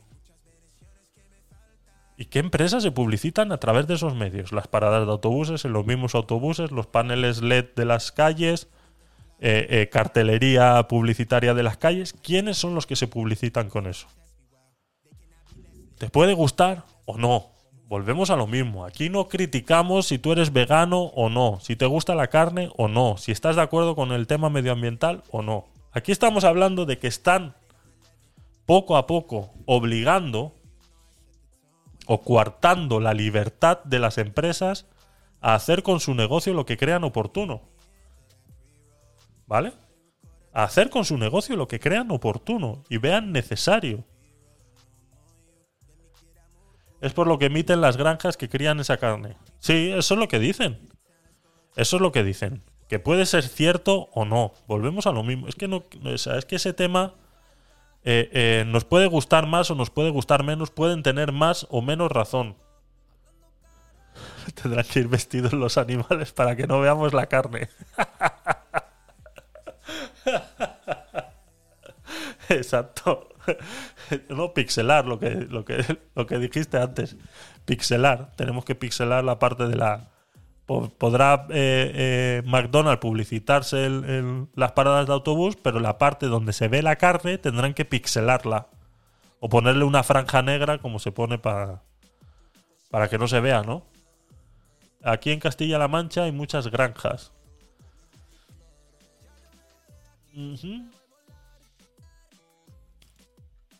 Vale. Eh, pues eso. Eh, recordaros, chicos, que eh, el podcast de hoy está siendo patrocinado por Aventura. Halloween en un parque temático. Cuenta conmigo. Haz clic en el enlace y descubre por Aventura World. Gracias, chicos. Pasaros por Twitch, le dais clic en el enlace y eh, podéis haceros con una oferta que tienen ahora para Halloween de 65 euros, estadía y entradas. Y bueno, pues así vais con vuestros niños a por aventura ahí en Barcelona, los que estéis cerquita o podáis acercaros. Eh, ya sabéis que eso es, yo es que no voy a ir. No voy a ir. A ver. Aquí en Castilla-La Mancha hay muchas granjas. Creo que sabéis que en las últimas votaciones los mismos que critican el consumo de carne hicieron campaña visitando granjas. Ya. Si es que se contradicen una vez tras otra. Si es que la han liado tantas veces. La liaron cuando, se, cuando dijeron que la carne de cerdo era mala que consumir mucha carne de cerdo era mala, le cayeron todos los todos los, los, granjeros de carne de cerdo les cayeron encima, luego intentaron atacar a la carne de vacuno y hicieron tres cuartas partes de lo mismo, el otro tonto eh, dice que, que la carne de vacuno contamina, pero luego le sacan una foto comiéndose un cachopo, o sea, es que es así, o sea, es que son así de imbéciles, son así de imbéciles, el problema es que son así de imbéciles. El, otro día hablé con una cooperativa de ganaderos y literalmente nos estamos arruinando. Y no me extraña, claro. Sí, sí, es que están acabando con ellos. O sea, literalmente están acabando con ellos. Dice, la prohibición también afectará a los, a los combustibles fósiles. A partir de esa fecha no se permitirán anuncios con la carne de protagonista con la carne de protagonista en buses, marquesinas y pantallas en los espacios públicos de Harlem, una norma que ha enfurecido al sector cárnico del municipio y motivado que algunas personas afirmen que se está atentando contra la libertad de expresión. Correcto. Eso es, esa es la clave. Esa es la clave. No estamos. Eh, dejemos el cambio climático de al lado, la crisis climática, y, todo lo demás, eh, dejémoslas de lado un segundito. Hola Mera, ¿qué tal? Eh, gracias por estar ahí. Eh, por allí por donde estás, eh, serán las 6 de la tarde o por ahí, o, o un poco más, ¿no? 7, 7 de la tarde. 7 de la tarde, pero bienvenida. Dejando el tema climático y todo lo demás, que nos puede gustar más o menos, puede ser cierto o falso, pues eso, pues que cada uno investigue y, y llegue a sus propias conclusiones, ¿no? Pero lo que no podemos es empezar a prohibirlo todo porque sí. Que tú no pongas anuncios de carne en las marquesinas de los autobuses no va a evitar que la gente deje de comer Burger King. Lo único que estás consiguiendo es dos cosas. Uno, que Burger King no se publicite, lo consigues. Y dos, que la empresa que gestiona esa publicidad deje de ganar dinero.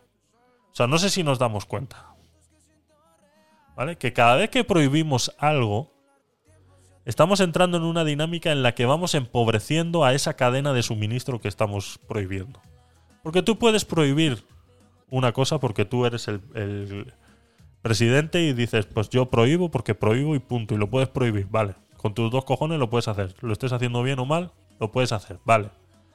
Pero ahora pensemos toda la cadena de suministro que hay debajo de esa prohibición que van a dejar de ganar dinero por culpa de que un imbécil haya dicho que no se puede pu- publicitar carne en las marquesinas.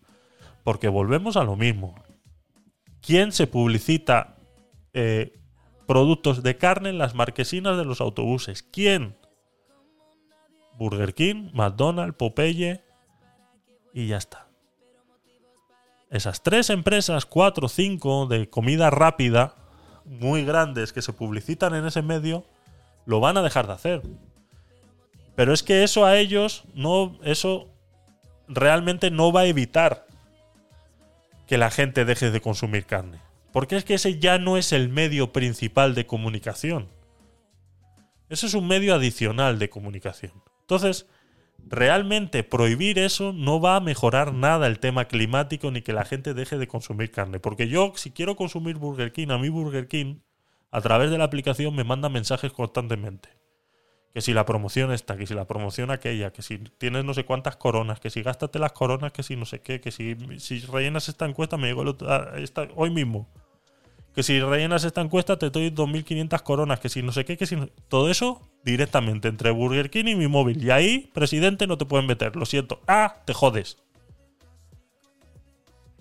Pero si estás jodiendo, prohibiendo esa publicidad en las marquesinas, no le estás jodiendo ni a Burger King, ni estás mejorando el cambio climático, ni vas a concienciar a la gente de que no consuma carne. Porque volvemos a lo mismo, existen canales publicitarios mucho más eficientes que las marquesinas de los autobuses. Las marquesinas de los autobuses le dan dinero a los que gestionan las marquesinas de los autobuses. El pollo será el siguiente, claro. Es que vamos a ir en ese camino. Tengo una amiga vegana, le diré qué opine, por supuesto. Bienvenida.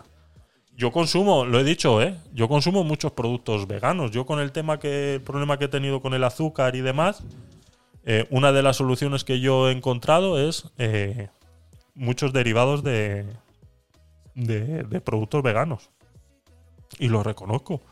Mm, Te pueden gustar más, te pueden gustar menos, pero yo no estoy en contra de que la gente coma carne. Entonces, entonces el tema de esta prohibición es eso que tú al prohibir esto estás negándole a una empresa que gestiona la publicidad de las marquesinas a que reciba dinero. O sea, que...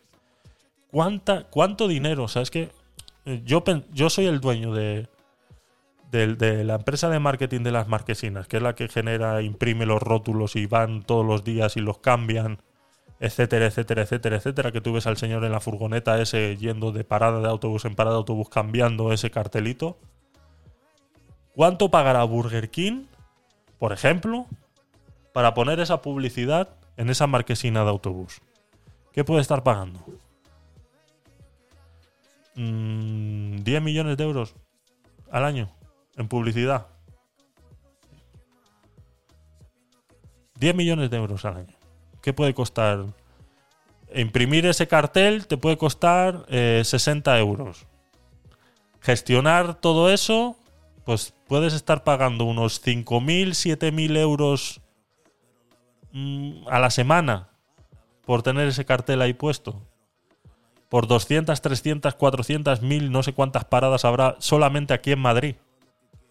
Que estamos hablando de que esa gente va a dejar, esa empresa va a dejar de, de recibir una cantidad ingente de dinero por culpa de que un imbécil se ha levantado una mañana, ha puesto el pie izquierdo en el suelo y ha dicho vamos a prohibir los anuncios de carne en las marquesinas de los autobuses.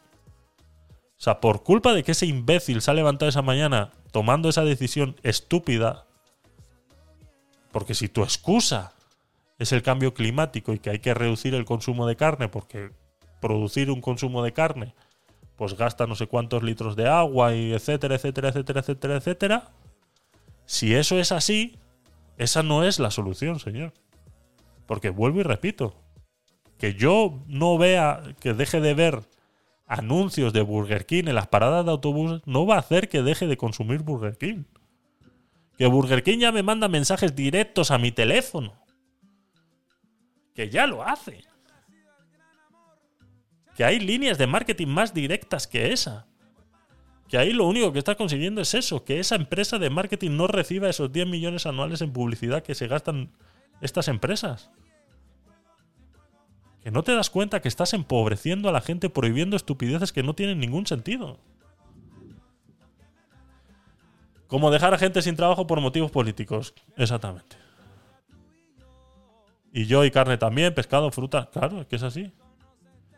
Es así. Entonces es. Entonces es, dice, es una norma que ha enfurecido al sector cárnico del municipio.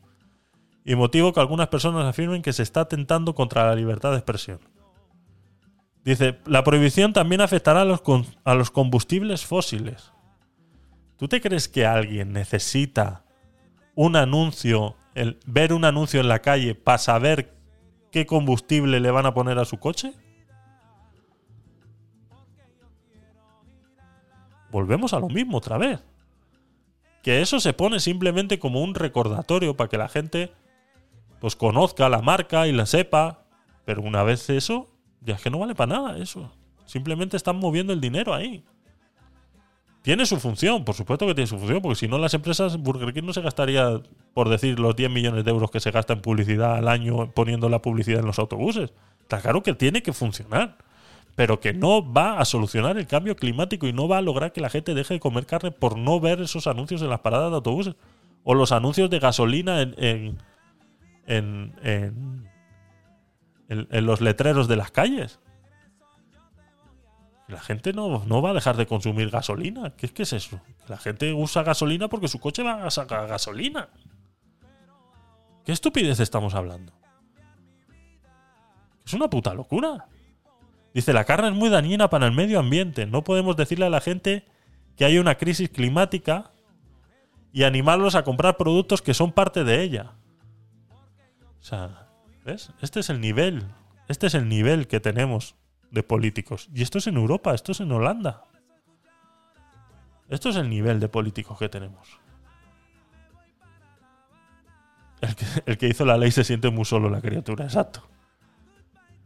¿No será que las marquesinas emiten CO2? Pues igual sí. Claro, será eso. Será eso, que serán las mismas marquesinas. O do- C- C- CO2 tercios y dos tercios. Así es. Es que es una puta locura. O sea, es que volvemos siempre a lo mismo. Es que es gente tomando decisiones sin ningún sentido, poniendo excusas estúpidas. Que no tienen ningún sentido. Que es que tú no consigues nada haciendo eso. Todavía se desconoce si la carne producida de manera sostenible se incluirá en la prohibición. Esto es otra cosa. O sea, ¿cómo vas a distinguir tú ahora? O sea, si yo no puedo hacer un anuncio de carne, no puedo hacer un anuncio de carne, aunque sea producida de manera sostenible. Es que esa gente también se va a ver perjudicada por este tipo de cosas. ¿qué es una carne producida de manera sostenible?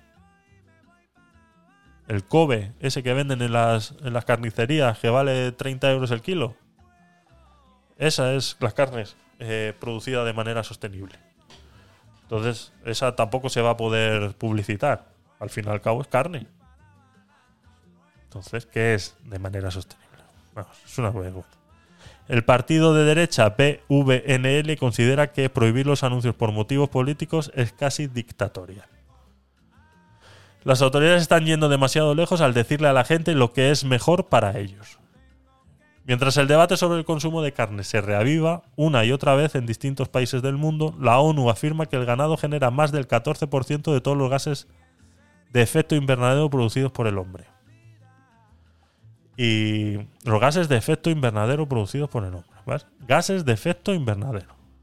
¿Vale? Pero ahora nos vamos a, eh, a otros gases que producen las grandes industrias en China o en Japón, que son los que generan más del 50% de la contaminación total del mundo. Son países como China y Japón. Y me estás diciendo tú a mí que ponga la calefacción a 19. Eh, ¿De qué estamos hablando? Es una pena, la verdad que es una pena, chicos. A ver si tenéis eh, algún comentario, pongo alguno de los audios, no sé si tendrán que ver porque creo que son de las 12 y 56. A ver, Eva, te escuchamos. A ver con qué nos sorprendes ahora. Ya tú sabes, te pixelo una hamburguesa, te pixelo los impuestos, una factura de los impuestos, te pixelo un postcard, un, ¿no? El, yo qué sé, el icono del podcast de estéreo, lo que tú quieras. Y dos huevos duros, por favor.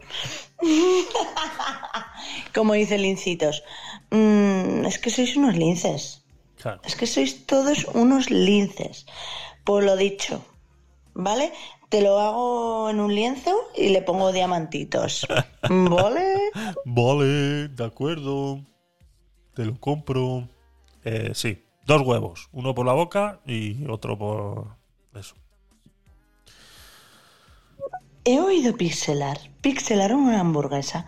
Te pixelo lo que quieras, nene. Ah. No, de hecho está, ¿eh? Está, está. Así que dile algo.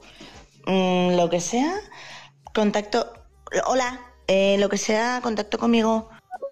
Es que es increíble, ¿no? Como a veces la gente escucha lo que quiere, ¿no? He dicho pixelar. Pixelar. O sea, cuando se le ponen pixeles a las cosas para que se difumine.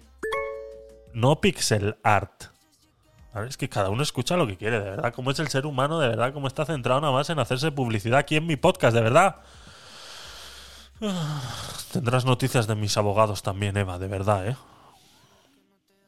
Entonces, por tema climático, ¿no? Del efecto invernadero. Eso es. Vamos a quitar la publicidad porque las vacas contaminan mucho, es el 14%, y entonces, si ponemos carne, contaminan las vacas. Siguen contaminando, pero si las vacas están todavía, Claro, mm, es así. evidentemente se consume menos que lo que querrán hacer ellos, ¿no? Eso es. Pero, mm, ¿ves? Esto es una ley que el señor se sentía muy solo. Y dijo, estoy muy solo, tengo que saber algo, dar que hablar, porque como no he hecho nada en mi vida, y esto va a ser mi pelotazo, me van a Claro. cancelar por esto. Exacto. Mm, o sea que eh, se hablan por un lado de, de utilizar el excremento de estas criaturas para hacer energía, y luego te dicen que no, pero contaminan mucho. Exacto. Eh, Es así, es una, es una aberración a la inteligencia. Es un ataque a la inteligencia constante. Eh, juegan con la inteligencia de las personas y es lo que tú dices. Pues es, es así. Eh, él está pensando que quitando las, la publicidad de las marquesinas de los autobuses, au- según vas quitando un cartel, va desapareciendo una vaca. ¿Vale? Es automático. Es una cosa así automática. ¿no? Tú quitas un cartel, desaparece una vaca. Quitas otro cartel, desaparece otra vaca. Quitas otro cartel, desaparece otra vaca. Yo creo que es eso lo que está pensando él. No sé qué película habrá visto ni qué estará fumando, pero eso es lo que cree. Está claro que eso no va, no va a mejorar nada y lo único que vas a hacer es empobrecer a estas pobres empresas de publicidad que viven de esas grandes empresas que por yo creo que es ya más por costumbre que lo hacen, ¿no? Pues para jugar con, con la gente que todavía no tienen captada a través del móvil o demás, pues gente que, que todavía no la tienen captada de esa manera, pues que al bajarse del autobús digan, mira, Burger King, vamos a pedir Burger King. ¿No? Porque no tiene. Porque prácticamente otra utilidad no tiene ahora mismo. Con las líneas directas que hay de comunicación, no tienen esa necesidad. Entonces, pero las empresas de marketing que viven de esas grandes cuentas, pues tú me dirás que mañana, pues, eh, todo ese dinero al que entraban porque Burger King se publicitaba, pues ya no va a entrar. O sea, es que es de la noche a la mañana, es, es decretazo puro y duro. De la noche a la mañana te deja de entrar ese dineral. Es que, claro, ya me han prohibido, no puedo mostrar mis productos en... Entonces, ¿qué hago? Pongo nada más Burger King, ven a disfrutar, no puedo poner ninguna foto, no puedo poner... O sea, es que entonces, publicitarse de carne, ¿qué quiere decir? Tiene que salir la carne eh, visiblemente en la foto. Puedo poner la palabra carne sin que salga una foto. O sea, es que son muchas cosas, que es que, que no, no la han pensado. Simplemente no la han pensado, la han dado por prohibir y ya está. Y bueno, y esto pues empezará en 2024 y veremos eh, a dónde llega. A dónde llega. Estos pobres holandeses pues se verán se verán en ese, en ese dilema. Así que poco más, chicos. Eh, a ver, otro audio. Vamos, Miguel. Es que mira, lo estoy pensando. Y esta ley es, es, es que no sé, ya, ya me voy a silenciar, de verdad. Dejo el podcast. Os escucho, no me voy a ir, por supuesto. Es interesante. Pero esto es como dices tú, Javier, esto es impresionante. Así todo, esto es acojonante todo. Es, es dar la complacencia a unos Eso es. y a otros no. Es, pero, mm, ¿por qué prohibir todo? Lo decía antes cuando hablábamos de los patinantes. ¿Por qué esta manía de prohibir todo? Eso Eh, porque, evidentemente, si, mira, si hubieran dicho por un tema, por ejemplo, de salud, que digo que es voluntario, como he dicho antes en Twitch, ¿no? Que alegan un tema de salud o que haya que cuidar más la alimentación, porque a lo mejor la hamburguesa es un alimento que no está dentro de una pirámide de, de nutrición recomendada, pues a lo mejor, mira, lo puedo entender, pero Claro. que aleguen un tema climático, Exactamente. eh, venga, hombre, esto es de coña, de verdad, de coña.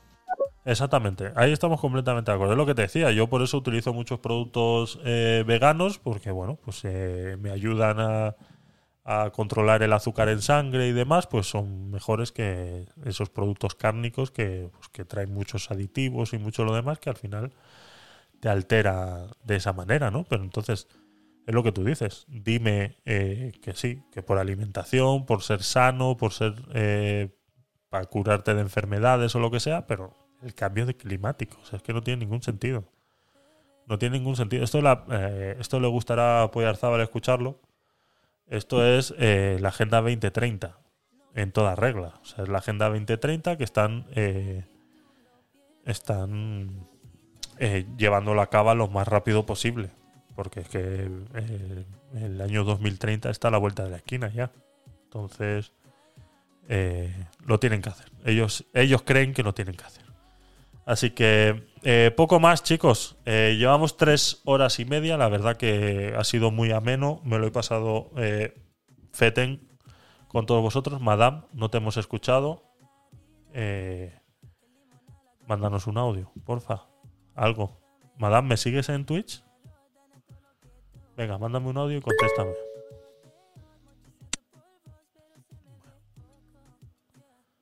Oye, estaba escuchándote de fondo que has mencionado la Agenda 2030, que estaba viendo un vídeo Pensé que no estabas. de, de- de Borja Escalona, que ha sacado hoy, la ha entrevistado a la tele. Pues eso, el eslogan de la Agenda 2030 es serás feliz, no tendrás nada y serás un gilipollón.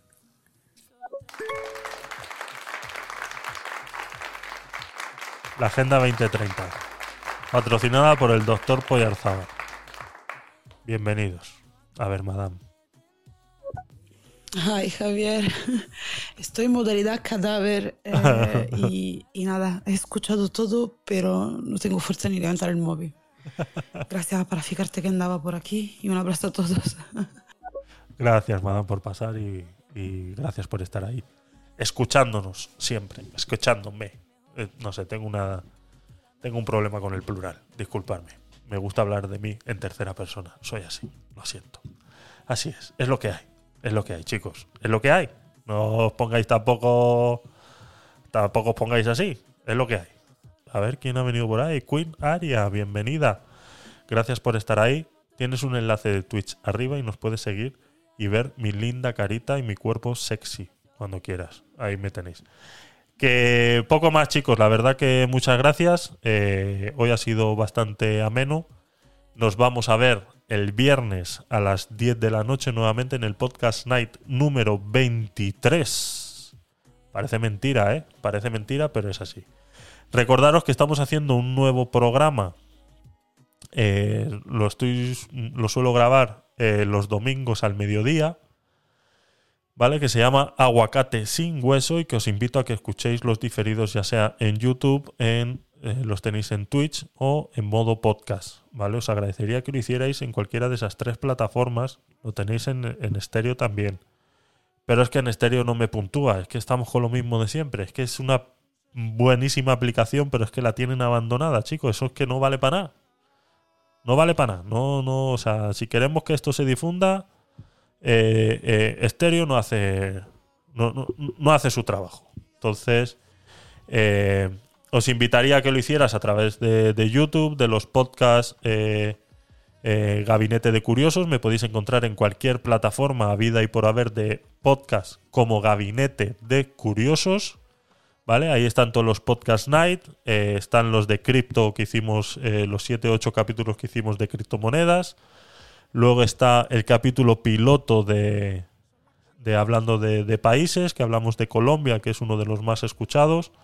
Y luego están estos nuevos que son los de aguacate sin hueso, en el cual eh, cogemos un vídeo y lo analizamos profundamente. ¿Vale? Suele ser el, primero que hicimos, el capítulo piloto, lo hablamos sobre el documental de Pedro Sánchez. Eh, lo tenéis ahí en, en YouTube.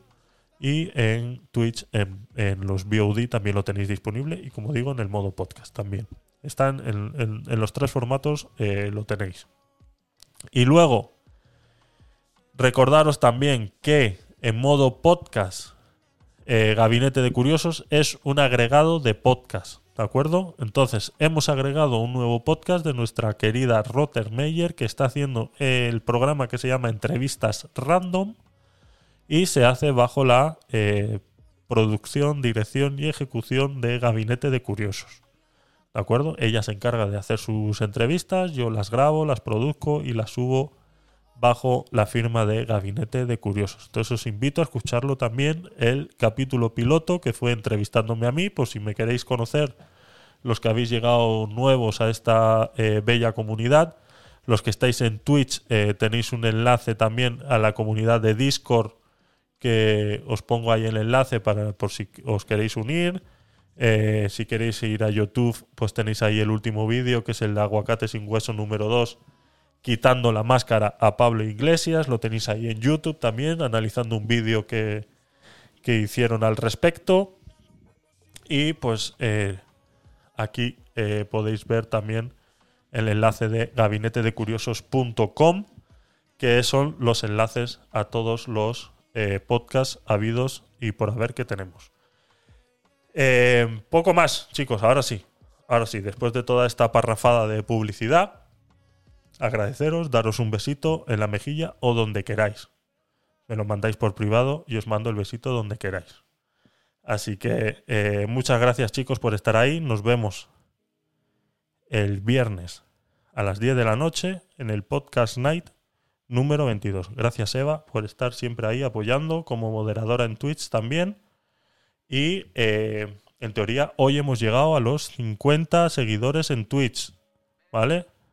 En teoría, si todo sale bien, eh, nos tendrían que dar el afiliado.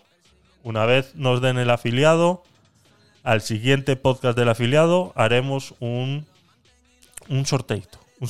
Hay una cena con Eva pendiente como parte del, sorteo y algún otro regalito más. Pero lo vamos pensando, lo vamos pensando, chicos, para agradeceros el apoyo que habéis tenido siempre y sobre todo pues a esas 50 primeras personitas que lográis cositas estando ahí. Así que nada, chicos, Eh, chicas, chiques, gracias por estar ahí, Madame, Miguel, Leire, Azulá, Eva, Doctor Poyarzábal, que va y viene porque le gusta ir. Es así, es un picaflor. Y luego en Twitch, pues está eh, Sirlane y eh, está Eva. Y ya está. Ahora mismo, pues ya la gente se está yendo a dormir. Y lo entiendo. Mañana es fiesta aquí en España, 12 de octubre, el Día de la Hispanidad. Hemos empezado el podcast con un vídeo muy interesante hablando sobre la palabra facha y la definición y opinión sobre que tengo yo sobre eso, ese fenómeno que está surgiendo ahora. Y pues eh, ahora, según cierre directo, lo vais a tener directamente disponible en VOD en Twitch, por si lo queréis ver, o si no, esperáis un poquitito a mañana que lo suba todo a las redes, a las redes eh, que estábamos hablando antes. Así que ya está. Venga, que me voy. Que nos vemos. Nos vemos. Nos vemos el viernes a las 10. Mujeres bonitas que rompan. No bregan con mi brillo, hace mucho calor.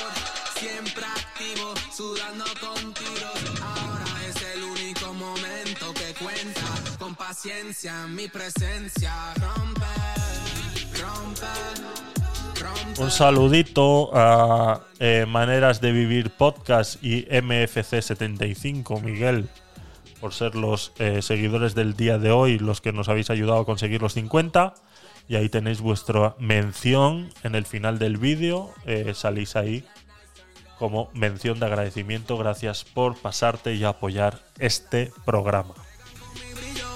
Hoy me he dejado audio sin poner, lo siento. eh, estabais muy parlanchines hoy y nos estábamos eh, divagando un poquito, pero bueno, eh, prometo que no vuelva a suceder.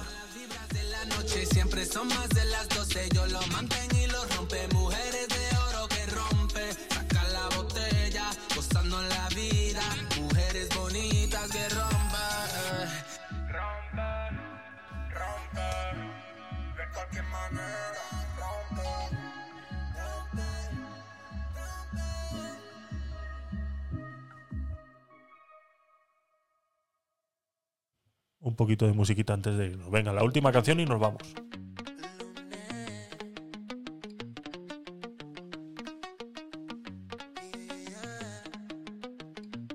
No voy a negarte, no. La primera vez que tú me la hiciste, baby, quería matarme. yeah. Pero ahora no, ahora no. El problema fue amarte, yeah. Sabiendo que no sientes nada y no sabes querer. Esta